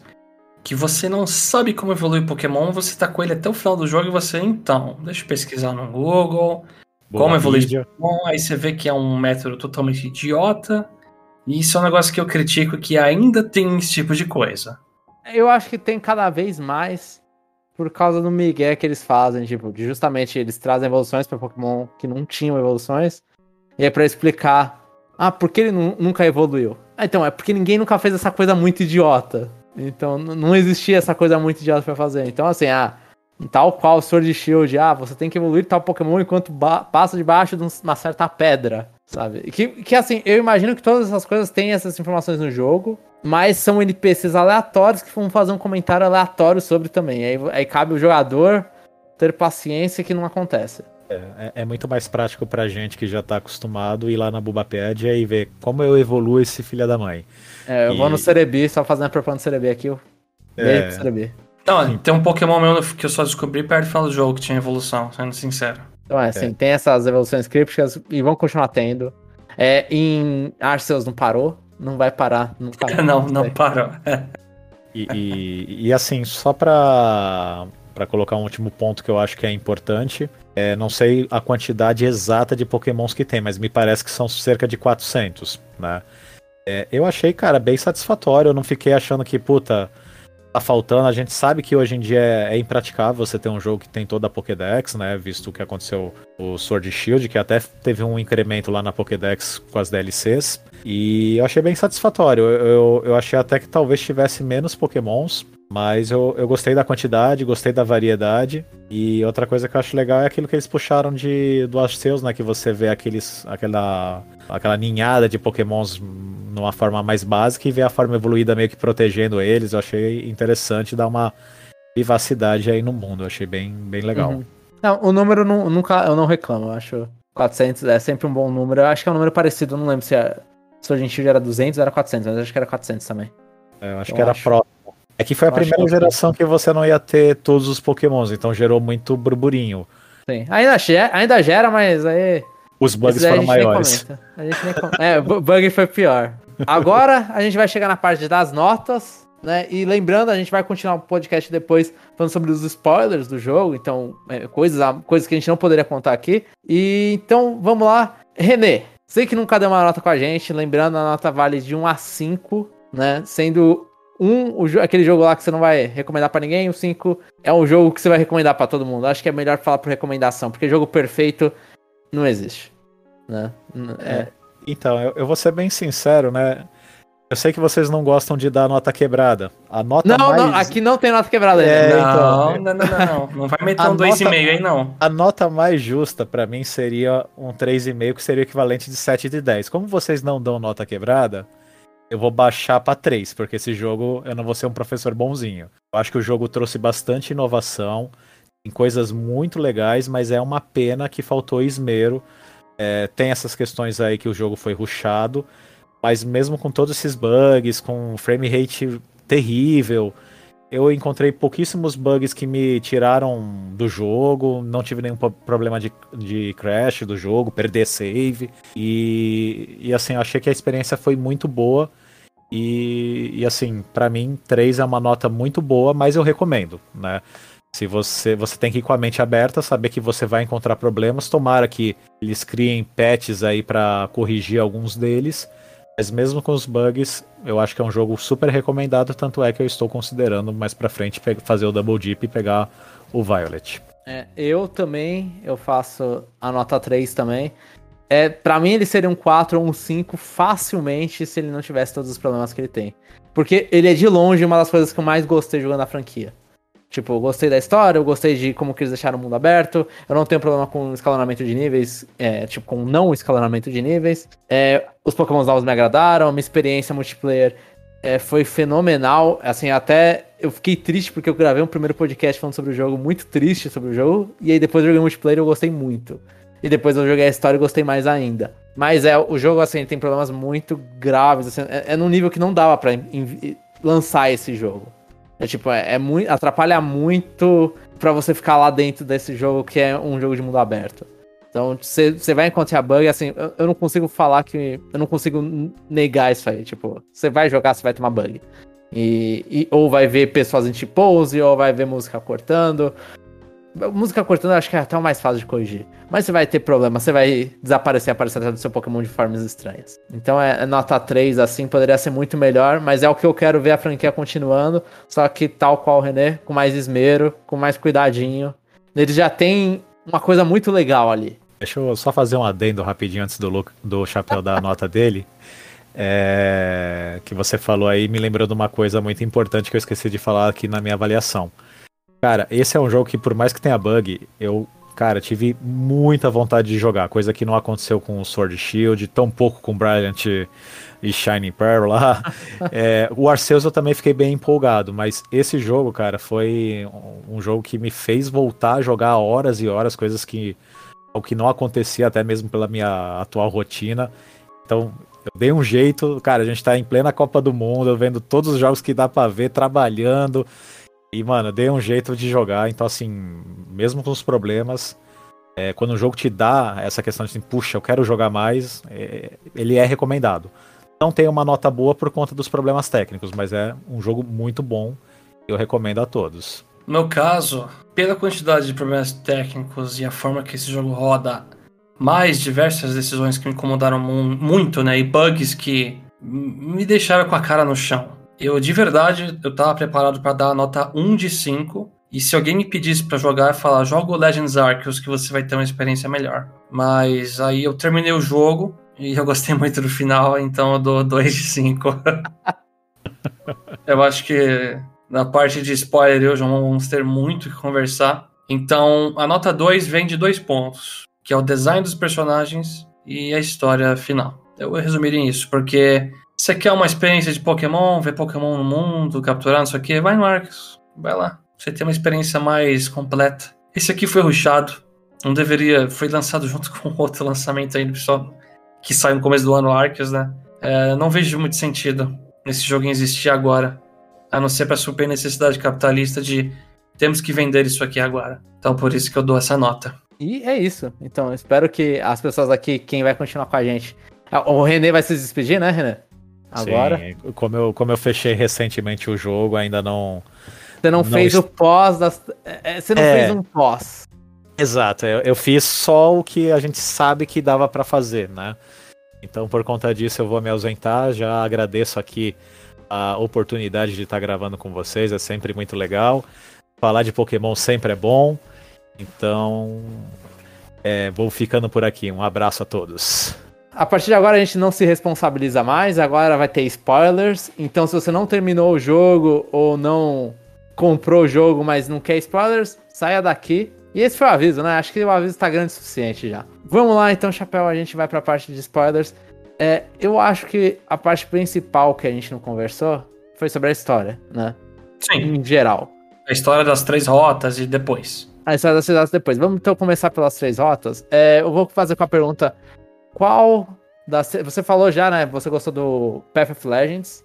Sim. Mas. É, você gostou. O que, que você gostou do Path of Legends? Eu gostei do personagem Arvin e do objetivo dele, né? Ele queria salvar o cachorrinho dele, que eu esqueci o nome agora. O... Ma Malchief, né? Malchief. É. Isso. Ou é a evolução dele? Eu não lembro agora. Uhum. Porque o cachorro realmente estava muito debilitado, né? O bicho nem se levantava e tal. E aí, desde o começo do jogo, o Arvin foi quem apresentou o Miraidon barra Coraidon pra você, e ele não gosta do Pokémon. E ele é o filho do professor lá. Então, ele, ele sempre me trouxe uma curiosidade. professora. É, isso, é. Professor, professora. Então, eu, ele, ele meio que compartilha o cabelo dos dois, né? Então eu achei isso. Olhei e falei, tá, tá, ele é filho dos dois mesmo. é bizarro, né? Mas aí eu. Foi um interesse maior nesse sentido, né? E, e os Path of Legends, os poderes de poder voar, escalar a parede, pular mais alto com o Miraidon, pra mim, no meu caso, né? Foi o que deixou a experiência do jogo muito melhor para mim, né? Explorar mais lugares. Uhum. E aí eu curti muito mais o caminho dele por causa disso. Porque você pega as ervas lá e e eu gostei de ver o, o Mastiff melhorando aos pouquinhos, né? Sim, é, então eu achei isso também. Eu achei eles usaram um truque mais velho do livro, que é o cachorro passando mal. Ah, sim, né? E, e, mas funcionou muito bem. Eu, eu, eu gostei. É, tipo, no início você meio que ele é meio cuzão, assim. Você olha e fala, ah, ele é meio o rival chato. E aí não, nisso. Ele... É que, é, assim, só um detalhe pra não esquecer, que vai escapar da minha cabeça. Uhum. Nas primeiras vezes quando acaba a cutscene dele, aparece ele discutindo um pano. Nossa, agora, sai da Pokébola. Aí você, opa, o que, que, ele tá fazendo? Ele é vilão, Ih, né? Você acha? Assim. É. Sim. Eu, eu, eu, concordo. Eu gostei. Tipo, foi. Inclusive, o Path of Legends era o que eu achava que eu ia menos gostar. E aí, quando vê essa historinha, tipo, ah, a explicação por que ele tá fazendo isso, ele fala, não. É, eles pegaram num ponto muito. O Jeff, se ele tivesse aqui, ele ia xingar. Porque pegaram um. um é um truque muito fácil. mas eu caí muito bem. Eu caí muito bem nesse, nesse truque. E outra coisa que eu gostei, eu não nesse path, o que eu gostei do Starfall, é justamente porque ele, ele estranhamente ele dá foco no diretor da escola. E, eu, e, e o diretor da escola era o personagem que eu menos tinha gostado, assim. Eu olhei e falei, nossa, ele é um. Ele é chato, ele é um velho, ele vai ser um vilão, inclusive. E aí, ali, naquela hora que ele aparece com um topetão, eu olhei e falei, Ah, ele isso não foi demais. Hã? É, é, Clive, né? é, não, o mas, Clive. não, mas ele- o Clive não é o diretor. Quem que você tá falando? Não tô entendendo. O Clive, ele, ele, ele é o Clive, ele não é o Clavel. Não, ele não é, são personagens separados. Não, assim? ele, ele é o Clive, ele não é o Clavel. O Eu Clavel é sei. João, é que ele fica falando o jogo inteiro, né? Que não, eu não sou. Eu sou um aluno da escola maneiro. How you doing, fellas? Sabe? É, então sim. E ele com aquele, aquele cabelo. Cara, eu achei isso fenomenal. E assim, a história, você sabia pra onde ela tava indo, você olhou e falou, tá, beleza. É, é a galera que sofre bullying. Mas eu achei que, tipo, é, eles foram muito mais rápidos. Porque na. Eu acho que na Team School e na. A, a Team El não tem nenhuma lição que tá lá. Na Team É. School você tinha também a- a- o bagulho de, tipo, ah, eles são a, os personagens que são a parte excluída da sociedade. A galera gosta. Os delinquentes. É, porque todo mundo gostava de Pokémon, os totens, era esse, esse o desafio de você ir nas, nas ilhas. Eles são as pessoas que todos falharam. Então eles são excluídos. E, e aí a School ficava muito tempo enrolando isso. Aí a, a, a Team Star foi muito rápido falar: ah, por que eles fazem isso? Porque eles sofreram bullying. E aí, Então. sempre que você derrota um, um cara e você vê uma, um parte do passado deles, eles conversando sobre o plano que eles vão fazer pra derrotar as pessoas que fazem bullying neles. E realmente, você olha pra todas aquelas pessoas da Team Star, todos os líderes, eles são estranhos. Ele fala, eles sofreriam Ah. bullying mesmo. Ah, então, não. É, vamos, vamos em partes, né? O Clive, diretor Clavel lá, gostei. Achei Aham. legal a participação dele. A Penny eu já sabia que era a Cassiopeia desde quase do começo, né? Tipo, Sim, já é, é, é bem manjado que ela é, sim. se assume. É, o que me deixou muito amargo no Starfall Street, né? Que é esse caminho. Todos os chefes repetem, né? Do carro. É só um carro de cor diferente. E isso me deixou muito triste. E o tipo é diferente também? É, muda o tipo, mas é o carro. É o carro. Sim, E todos são 30 pokémons em 10 minutos. Não teve nenhum tipo de diversificação. Sim. Então, esse foi o pior caminho em sentido de mecânica, de jogo e etc. Então, eu, eu concordo com isso. Mecânica, jogo, tudo, ele é mais chato. Eu só, o que eu gostei dele foi da história. O que eu gostei Então, dele foi eu não gostei muito estavam da lá. história. Assim, eu sofri bullying na escola. Lógico, eu não vou usar meu exemplo. Ah, eu sofri do meu jeito e assim. Mas é, um personagem é super rico. Geralmente, não sei, quem sofre, sofria bullying na escola talvez fosse um alguém mais pobre, né? Não sei. Eu Não, mas- pública e, Assim, eu, eu vou meter o pessoal, mas é, é tão, o mais rico também sofre. Tipo, porque ele é o mais rico. Você chega Aí e a fala. perfeitinha sofre bullying também. Mas aí, aí e- na- mas per- a perfeitinha você fala que é lutadora, seria. A lutadora, porque a Tia Malta máxima em tudo, ela é perfeita. Sim, e aí, aí chegam e falam pra ela, mano, a- foi uma mina que fez o plano. Tipo, ela chegou e falou: Ah, eu não sou mais a perfeita, o que, que eu vou fazer? Eu vou cagar com a mina. Porque assim, não importa. O importante pra sofrer bullying é você se destacar. Não importa se você se destacar bem ou você se destacar mal. Você vai sofrer bullying porque você, tá, você é o prego fora, sabe? É que tipo, eu acho que eles exemplos ruins. Pegaram exemplos ruins. Não tem ninguém gordo ali. É, Não, não, tem sim. ninguém gordo ali. Sim, sim, não tem ninguém gordo ali. Mas assim, eu olhei e falei assim, como essas pessoas são super estranhas. Tipo, é a punk, é o Mas cara. os professores da escola são a galera tudo colorida com um monte de coisa. Mas, mas, Não faz sentido. mas professor pode. O problema é que o professor não é um aluno. O professor talvez fosse falar, se fosse falar de bullying entre professores. Ou até falar do- dos alunos fazendo, mas aí eu acho que aí é até um papo maior, tipo, falar assim, ah, esse, esse professor aqui, ele foi excluído por todos os alunos porque ele fazia tal coisa. Poderia ter esse, poderia ter o professor. Mas eu acho que, tipo, você, assim, não que seja proposital, mas você vê todos os alunos da escola, todos usando aquele uniforme que varia da cor do seu jogo, que é laranja, é roxo. E aí você tem a galera da Starfall, que é justamente uma galera que, tipo, é um punk, é um cara ninja que fala estranho, é a mina que é, é perfeita, mas é super boazinha, e por causa disso ela vai se ferrar. É o cara lá que é o DJ, eu não lembro porque o DJ sofria bullying, inclusive. É, porque ele é maneiro, ele gostava de música. É, ele era. Ah, ele era o. Ele era o. O, o conselho estudantil que todo mundo odiou ele, né? Por causa da, da- como ele era rigoroso. Então, tipo, você vê. São pessoas diferentes e você fala, são pessoas que se destacaram por serem diferentes. Por mais que seja rico, seja não sei o quê. E a mina de vermelho? Ela é punk. Acho que ela é a única que, de verdade, assim, a única que eu olho assim e é um exemplo que você olha. Ah, eu não sei. É, olha, É. olha como ela anda. Ela sofre bullying só É, como ela por- anda. é por gente. causa da bota, desculpa. Ela anda daquele jeito lá. É, Mas eu, eu, eu não gostei dos exemplos gerais. Sim, De um ser riquinho, de não sei o quê. Você pode trazer essa mensagem assim, não, todo mundo pode sofrer bullying. Sim, todo mundo pode sofrer bullying. Só que você deu. não ficou um exemplo espelhando muito a realidade, sabe? Eu não Sim. sei. sim. Eu, eu, eu, eu, eu- eu até entendo o, o negócio. É tipo, que eu, eu fui mais pela mensagem de falar, essas pessoas sofrem bullying, assim, ah, essas pessoas são muito legais aqui, tinha que mostrar um monte de perdedor. É, Porque sei lá, mostrar- mano, você vê, a Nemona lá, tipo, mal boa zona, se destaca pra caramba, sabe? E- Sim, e ela não sofre. Mas as pessoas também têm coisas de vida. Tipo, pessoas que se destacam não sempre sofrem bullying, mas tem pessoas que se destacam que sofrem. Então, e aí outro ponto. Em algum momento mostrou alguma cutscene com os bullies? Sim, não, não mostrou. Não mostrou, só mostrou o plano deles e depois o. o os- eles falando já que os bullies fugiram e Então. Não teve nenhuma cena que eu olhei o personagem, nem que seja o aluno cochichando no fundo, falando os negócios. Nenhuma cena me fez eu Sim. falar, eu olhar e falar, nossa, eu tô vendo ele sofrer o bullying. Sim, Caramba, sim, que, que sério isso, cara. sim. Eu, Isso eu é uma- acho. é, eu, eu acho bom porque bullying é traumático, mas sim, eu entendo. Talvez isso já subisse a faixa etária do jogo. Se mostrasse qualquer coisa do- dele sofrendo. Não precisa mostrar alguém batendo em alguém. Não, mas, Mas- mas mesmo alguém. É, tipo, talvez a fofoca fosse o, o- o- a única coisa que eles podem mostrar. Podia tipo, ainda mostrar mais- alguma coisa. Ainda mais conhecendo eles sendo japoneses, que aí é um bullying. É, é um bullying bem feito. Assim. Então, é eu, o bullying eu- que você quer fazer a pessoa se matar. Então, É, então. então eu acho que esse é um. Tipo, eu acho que a mensagem é mais importante. A, a, a, a mensagem é tipo, ah, isso aqui pode melhorar, por mais que o, o Clive, o Clavel, ele seja um professor muito firmeza. E Isso foi legal.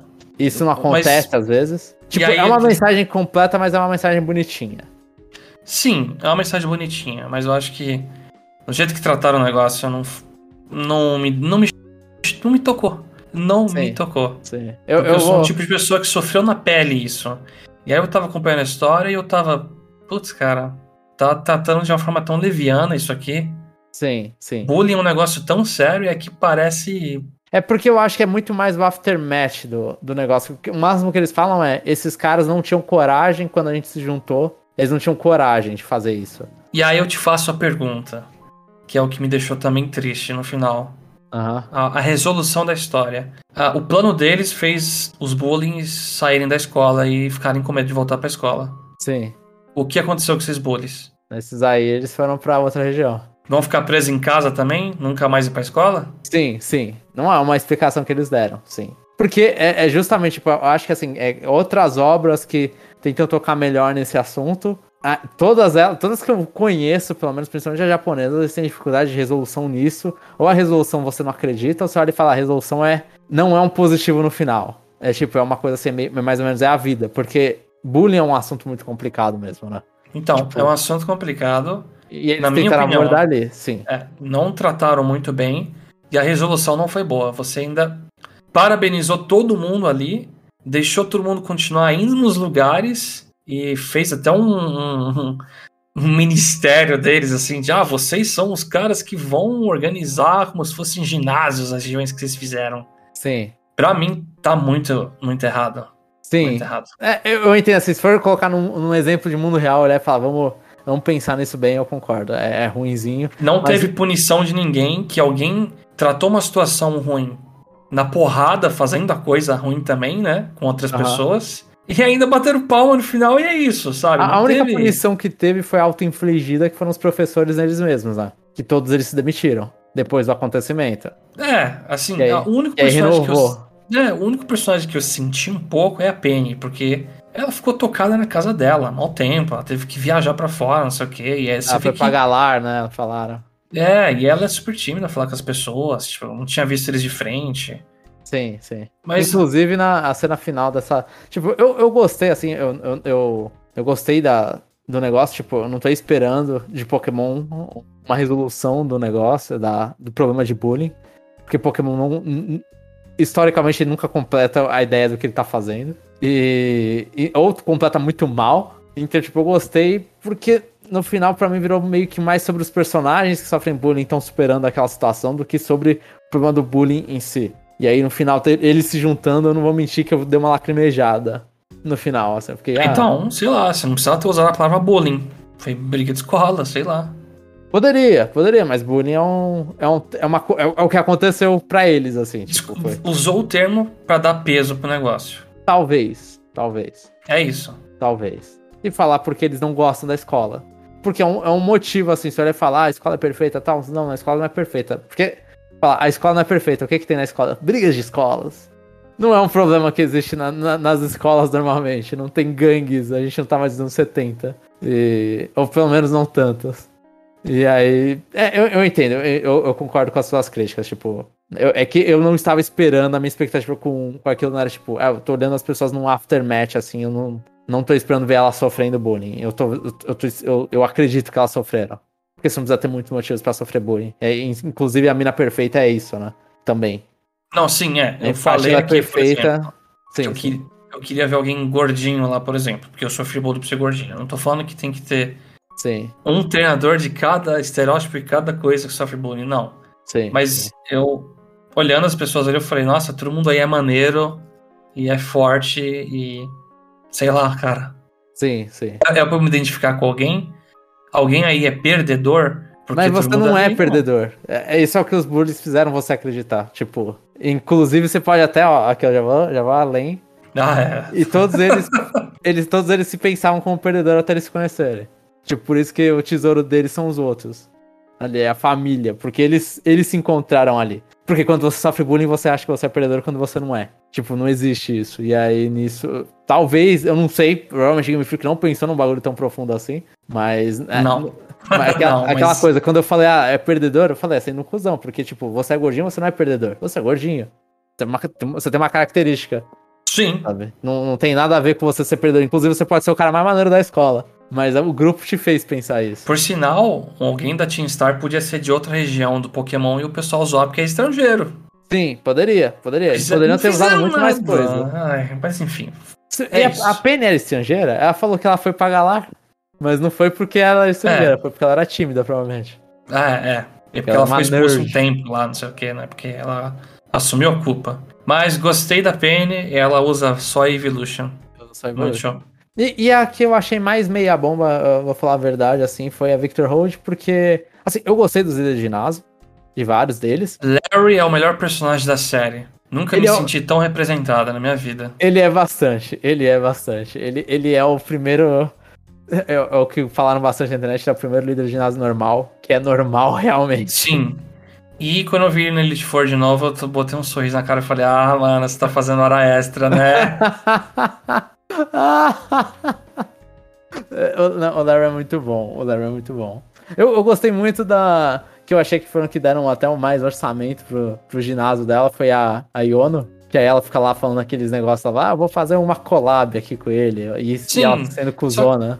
Aí entra naquela coisa. Eu acho que o voice action fez uma falta gritante aí. Depois que a gente viu a Yono ainda com voz no YouTube. Sim, sim. E a MC of Rip lá, que conceito incrível. Nossa senhora, uma DJ idosa lá, mano. Nossa, Uma J incrível. idosa que é, que é irmã de uma galera, de uma mina lá da academia, né? É irmã de uma das professoras, ou. É, que trabalha lá, sim. Vice-diretora, não sei. é. Tanto é, ó, a coisa que você tá perdendo na escola. A, essa irmã dela, acho que na escola tá sendo perseguida. Aí uma hora ela fala, ah, eu consultei minha irmã até, porque ela é boa em Pokémon Fantasma. Vai que um fantasma tava me seguindo, sabe? Aham, caracas, ah, da hora.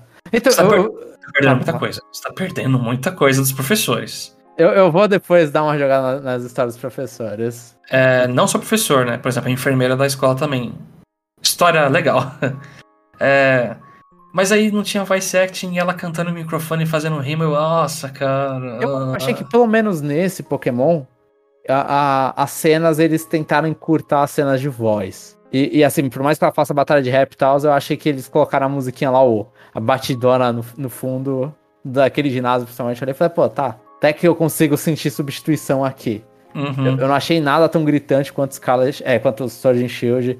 Do, do É. cara vai gritar no microfone, ou se não, um anúncio e. Não, a, a do Sword Shield era pior porque ele batia o pé, assim, fora de ritmo. Nossa, era zoadaço. Sim, Mas o dela, achei- ela tava, ela tava com o microfone na mão e era música. Então eu fiquei um pouco. É, eu fiquei bem frustrado, na verdade. Não vou mentir, Sim. não.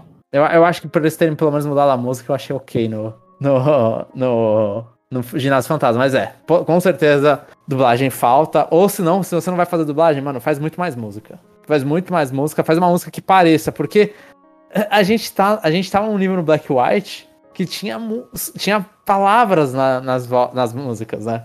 Tinha, sei lá, 3, 2, 1. E no ginásio da mina, P.O.K., né? Ia É. é.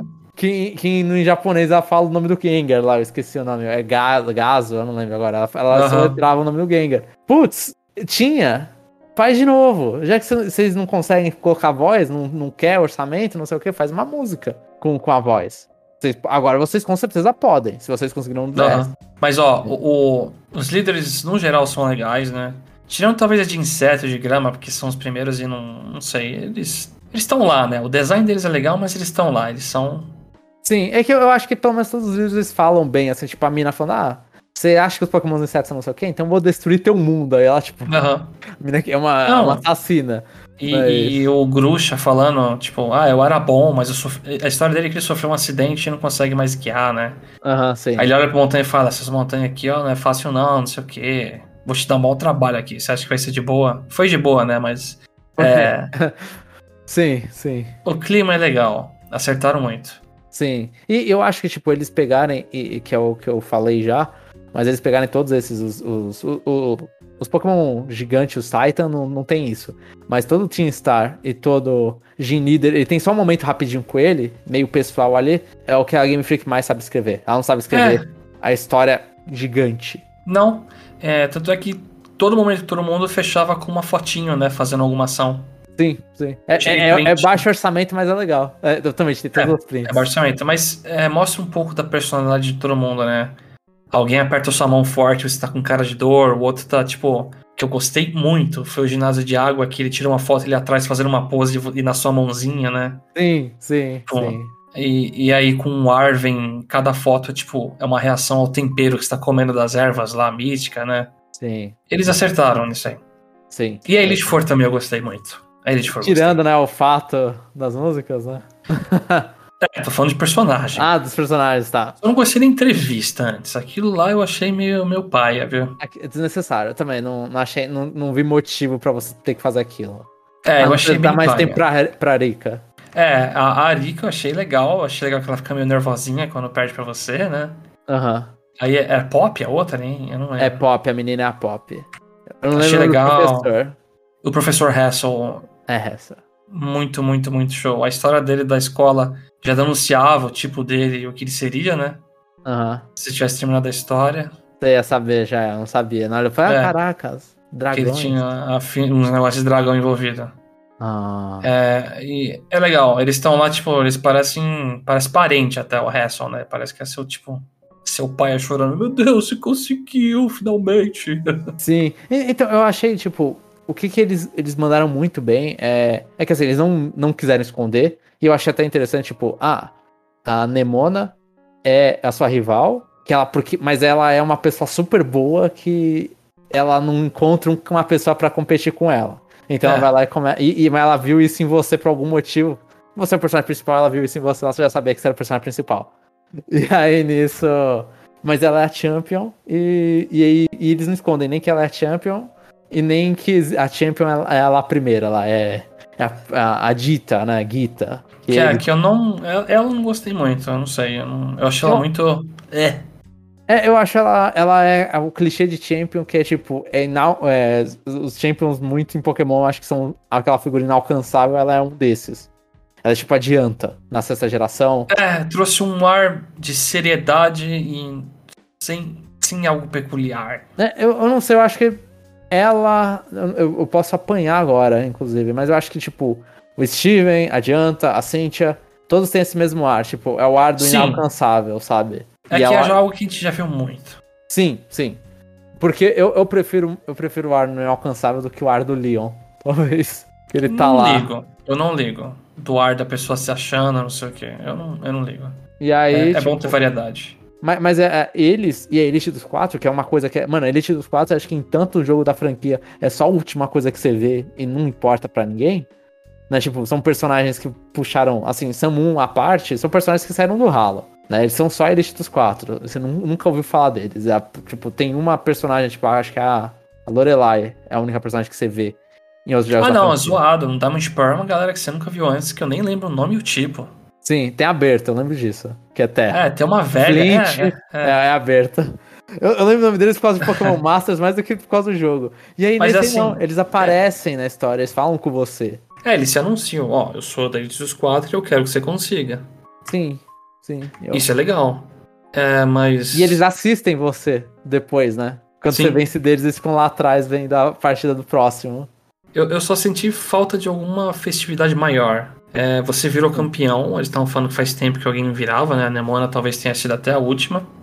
Aí você desce o prédiozinho e não tem nada, assim. Você não vai numa salinha, tipo, escrever seu nome na história. Tipo, É, não, você tem, não tem o Hall of Fame, né? Eu não gostei. Eu É. senti falta de, tipo, pô, meus parabéns. Eu te levo pra uma salinha aqui, vou pegar seu ID, vou te colocar numa lista aqui, ó, uma fotinho, não sei o quê. Não teve Você com nada seu disso. time, né? Sim. É, isso pecou.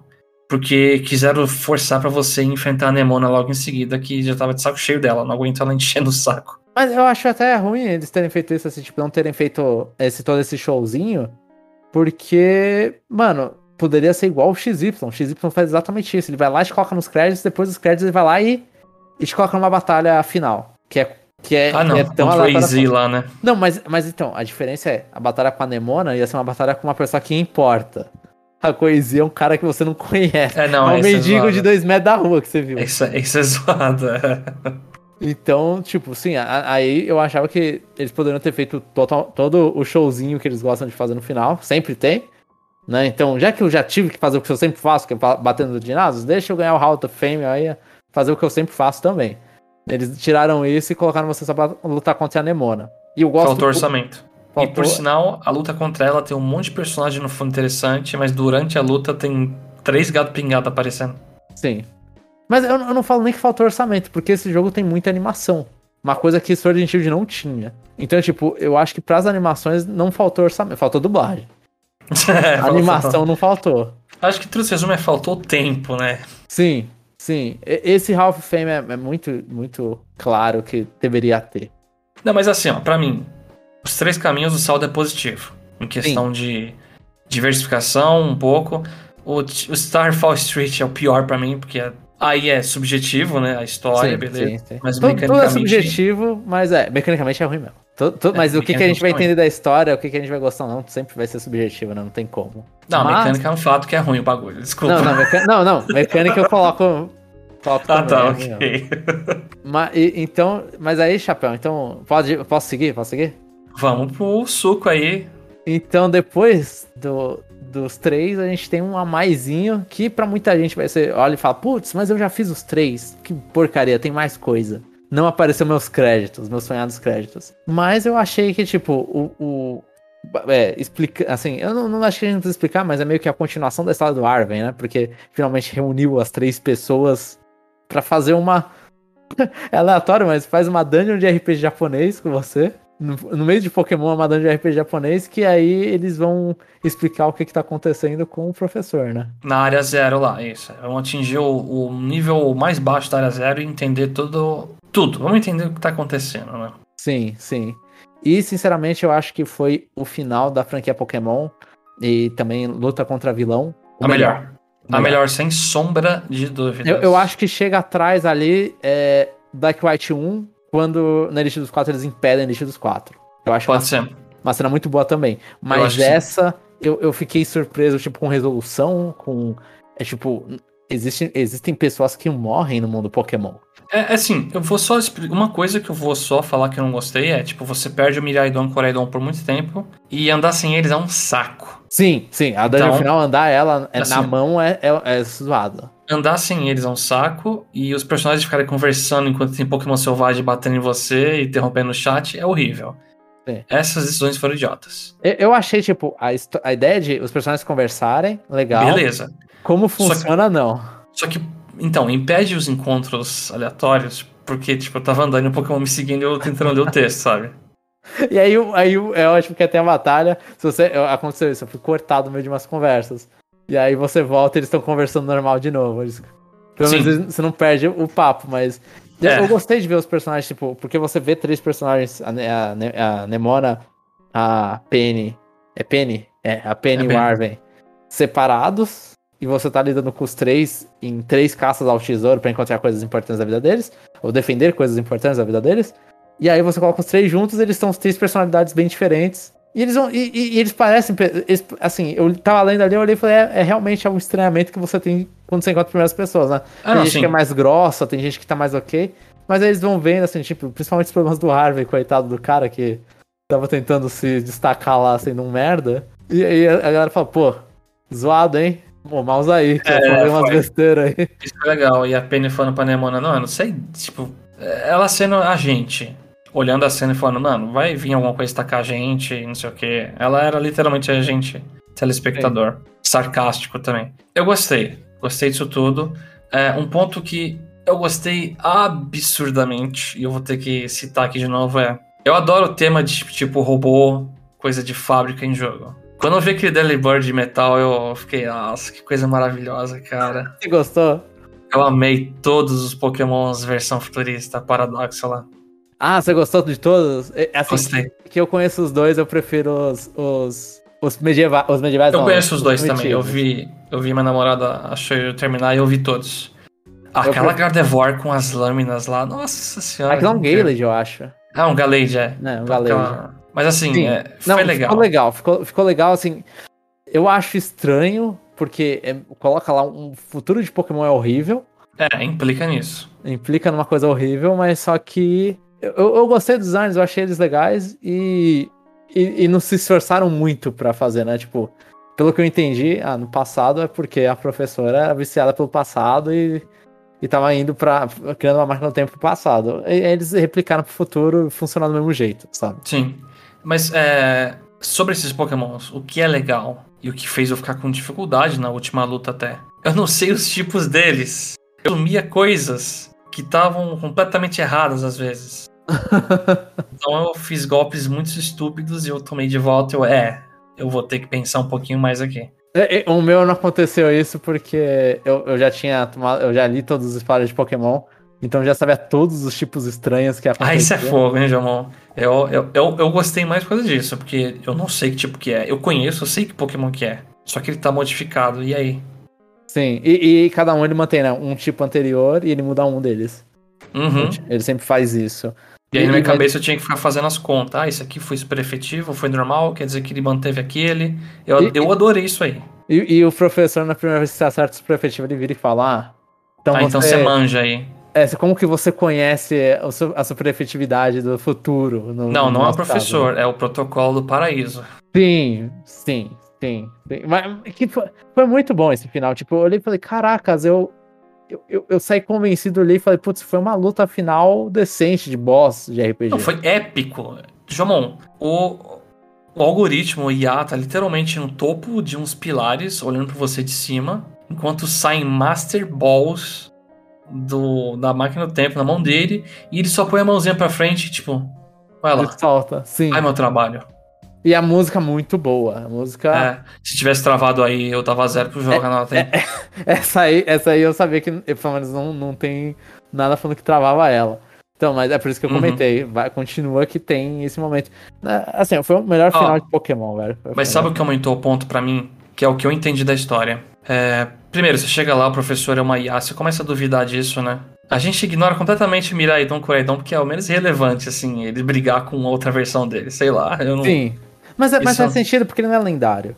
Não, Ele é sim, um- ele é um ele é pouco aleatório, é isso. É, ele é o Cyclaser do futuro, ou do passado. Mas, ó, a inteligência artificial, com as memórias, assim, do cientista original, e se importa mais com o filho do que o pai e mãe verdadeiro. E aí, no final, é, você percebe que o Arvin identifica mais a IA como mãe e pai mesmo do que o próprio professor. Porque tem uma hora que o professor fala, ah, eu sempre gostei de você. É o Arvin, você não tem, você não tem o direito de falar isso agora, uma coisa assim, né? Aham. O professor meio que responde, é, você tem razão. Acho que não faz sentido, né? Aí depois que tá indo embora, o Arvis toca. Não, tipo, ele grita o nome da mãe, o pai, né? Porque Sim. o IA virou. E no momento que ativa aquele protocolo do paraíso, né? o a IA solta uma frase tipo, não acredito que ele tava tão focado nisso aqui. Ele, ele só pensava no sonho dele, eu não acredito. Então você vê que o professor vilão o original tava cagando pro filho e a IA virou tipo meio que mais humano. do Então, que o eu, professor. eu, eu acho mais. Eu, eu vou concordar mais ou menos com essa, esse negócio. Tipo, eu, assim, meu entendimento do negócio. O original ele se importava com o filho, mas não o suficiente pra demonstrar isso. Que é por isso que a IA demonstra. Não, tipo, eu não sinto que a IA foi. Mas a IA, ela entendeu que o cara original era ainda, tipo. Era uma pessoa que o sonho era muito mais importante do que qualquer outra coisa, inclusive o filho. E, e a humanidade também, tipo. Porque eu acho que onde destaca muito isso é, tipo. Ah, ele não se importava com o que ia mudar do o ambiente, né? O ecossistema. Ele não se importava com isso. Ele não, na verdade ele falou, a destruição é um passo até. Ele falou isso aí, é natural. É natural, ele usou acho que essa Sim. palavra. Sim, pro, sonho do cara acontecer. Então, tipo, ele não, não coloca, não é porque é uma IA boss final que o, que o professor e a professora não foram é, loucos, né? Eles eram caras, tipo, eles tinham um sonho de. A obsessão pelo passado, a obsessão pelo futuro, que não importa se vai ter decidir o presente. Eu acho que eles tinham, é, tipo, eles tinham dentro deles o que eles gostavam do filho, por isso que a IA sabe, mas só que eles não demonstravam isso. E assim, e, e no final eles eram, tipo, eu acho que demonstraram, eles são vilões que gostam do filho, não o suficiente pra mostrar, não o suficiente pra ter ficado ao lado, porque o sonho era muito mais importante pra eles. Tipo, o sonho era muito mais importante que o mundo, o sonho era muito mais importante que tudo, e inclusive o sonho deles era mais importante que a vida deles, porque eles Então, foram lá e jogaram na frente, morreram pro bicho que eles trouxeram do passado do futuro. E aí, então, por isso que a IA entendeu isso, Sim. e na visão do Arvin, tipo, é a mãe e o pai, entendeu? Porque. É, tal- talvez isso vale, e ainda mais que eles, a, a Penny fala, né, ah, seu pai deve estar se aventurando por aí, né? Sim, é porque é uma, uma- é que eu assisti duas vezes essa cena quase que em seguida, né? Eu joguei e vi a Então aí você conseguiu ter um entendimento, você já sabe no final da cena, né? E aí eu não sei, eu sinto que uma hora o professor fala, ah, eu gosto de você, e o Arvin fala, não, você, você realmente tá falando isso agora? Você acha que tem um direito de falar isso? Sim, é que Eu- eu achei que era, era, inf- é, era pós-morte que ele tava falando isso, mas. É, eu não sei. O professor responde de jeito, é, você tem razão, sabe? Aí Sim. quando ele tá embora, o Arvin, tipo, abre o olho e pensa, tipo, não, é o meu pai e minha mãe que tá ali, não é tipo, Sim, é, é ele, ou ela, Sim. né? sim, sim. Faz, fa- assim, eu acho que as duas leituras são, tipo, são super válidas pro. Isso que é o legal desse final. A gente chega e. Não, tá morto. Eu, eu primeiro que eu já fiquei em choque. Falei, quem? Como assim tá morto? Não, pera. Eu achei que ele tava preso no passado ou no futuro. Sim. Você tá, me, você tá me falando que ele literalmente morreu? Porque o máximo que eu vi nessa série é o Cyrus lá, quando o portal, ele. Oh, estou indo pra outro universo. o cara claramente morreu, né? Mas não, eu tô viajando aqui. Não, tem- mano, eles, é uma série que conseguiu escapar da morte, sendo que uma da- um dos guardiões que mostraram é o Pokémon da vida e o Pokémon da morte. É, não, é. Não, meu Deus. O Vital, se ele usar o poder, vai matar o mundo inteiro, não sei o que, né? Não. Mas aí é, é, é, é, é cru o negócio. Sim, Não, é que ele eu morreu. acho, tipo, Poké- Pokémon, ele mostra a morte até de Pokémon, ele mostra às vezes pra dar uma. Tipo, muito raramente, mas ele mostra pra matar o pet, pra deixar triste, chegar o Hatcate lá, aquele papo do Hatcate, ver o Pokémon fantasma lá no primeiro Pokémon. Ah, o Stoutland no anime desaparece. Aquele episódio é muito triste, eu choro por sinal, mas é. Sim. É, é, o Stoutland eles gostam de matar, que eu acho que ele morreu num filme também. Ah, então. algum Pokémon. é o cachorro morrendo de novo, né, irmão? Mas eles gostam disso, mas só que, tipo, humano, eu não lembro. Sinceramente, tipo, dos caras chegarem e falarem, esse aqui foi, sabe? E, e- Uhum. e, esse ele mostra, tipo, falar, ah, esse aqui, ó, o personagem, mano, ele não. Ele já foi embora. Não, eu gostei, e por, por que eu gosto do Arvin? Porque ele mostra esses problemas. Por exemplo, até o Miraidon Coraidon ele fala literalmente, fala, eu odeio vocês. Vocês estragaram a minha infância. Sim. Mas você tem que ser forte, sabe? Você tem que fazer o que você tem que fazer agora. sim. Mas eu te odeio. Ele, ele literalmente fala isso, eu te odeio, mas você tem que fazer alguma coisa. É, o, o, o Arven é o mais humano dali. Eu acho que talvez a Penny, a Penny ela é sarcástica tudo, ela é muito. O, o São nosso- extremos. É, é o nosso personagem ali, tipo, é uma pessoa que não tá, não tá se importando, tá só preocupada Ó. com a. A Nemone e a Penny são opostos. Sim, sim. A, a Nemona é a personagem que não existe. É, tipo, não, ela é, é a que não personagem de anime que não existe. Sim. A, a Penny e o Arwen são personagens que você olha e fala, esses aqui eles estão mais. O Arwen veio mais, mais profundidade, assim. Porque a história é muito mais do Arwen nesse esse final. Assim, Sim. uma, uma aventura pessoal dele. Mas é. eu- Mas foi um bom assim, final. Foi, foram, foi uma luta épica. Foi uma história com uma resolução que eu não esperava, que eu gostei muito. Aí eles usaram a mecânica bem do, do Terra Stalize, inclusive. Usaram. E eu só fiquei com vontade de tirar um ponto, mas eu me segurei porque tocou a música do Ed Sheeran no final e eu. eu fiquei muito nervoso, porque essa do música. Celestial lá. Sim, sim. Mas é, tipo, eu acho que. Então, eu fiquei. Aí, tudo isso me deixou. Aí a gente volta pro início do cast. Quando terminou, eu olhei e falei: Caracas, mas o que que eu joguei? Eu joguei um jogo de Pokémon que teve uma exploração, para mim, uma exploração legal. Né? Mostrou o que, que a franquia pode virar. Teve esse final muito interessante. Tipo, as histórias eu gostei. Mas eu não consigo esquecer dos bugs dele. Tipo. Não.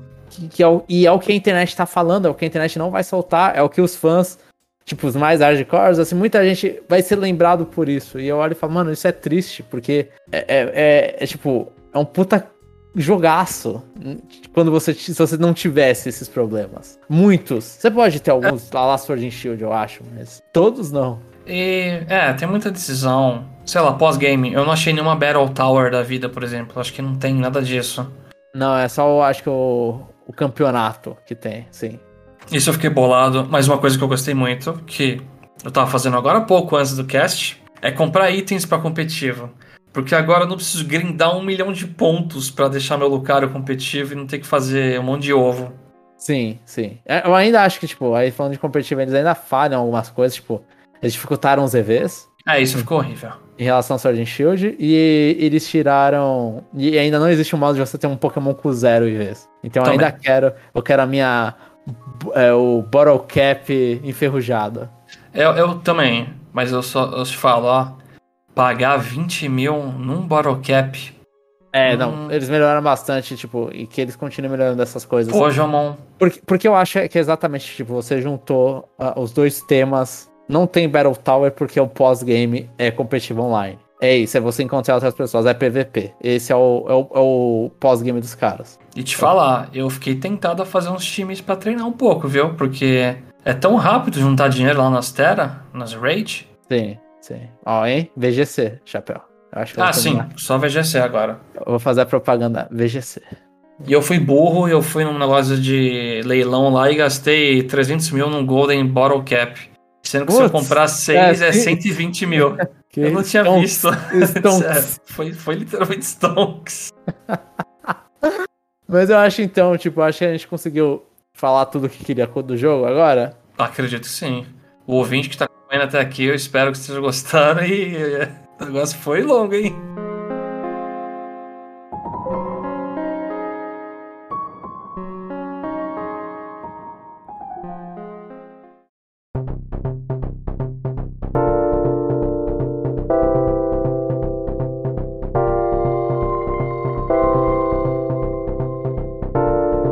Isso, Chapéu. É, é, obrigado pra todo mundo que ouviu até aqui. Eu espero. Tipo, Pokémon é uma franquia amada. Eu acho que muita gente. Tipo, dos nossos ouvintes, principalmente, eu sei que a maioria gosta de Pokémon. Então espero que tenha gostado do cast. Se sentiu que a gente faltou alguma coisa, que a gente foi infeliz em algum comentário. Ou se o jogo atualizou, porque a gente gravou um pouco depois que o jogo saiu. Né? A gente zerou muito rápido o jogo. É, se o jogo atualizou e de repente todos os, os bugs foram embora, não vai, não vai acontecer, mas vai que acontece. Então, aí o nosso cast já está desatualizado, Chapéu, mas não vamos mudar isso. Ah, não, só. Essa aqui eu falo, a gente tá. Tipo, a gente terminou em uma semana o bagulho. Sim, sim. E aí Esse é, um, é um cast sobre a versão 1.01 do jogo. Sim, é só para deixar bem marcado aqui que a gente tá criticando o negócio de como saiu. Se eles lançarem realmente um patch no meio que corrige muita coisa de performance, eu até subiria uma nota. Mas não, eu quero dar a nota baseada no negócio que chegou na minha mão. É. E é no que eu acredito também. Não acho que eles vão lançar, não. não eu também acho que não. então é isso, gente. Obrigado a todo mundo que ouviu até agora. Lembre-se, pode comentar no nosso nos nossos episódios que a gente vai ler depois. Quando a gente voltar a ler os comentários, porque provavelmente a gente tá de férias. Então é isso. Um abraço a todos. E até o próximo episódio. Um abraço a todos e agradecemos novamente o René que acompanhou a gente. E provavelmente agora ele deve estar escutando e sabe todos os spoilers e a gente eventualmente fica sabendo a opinião dele.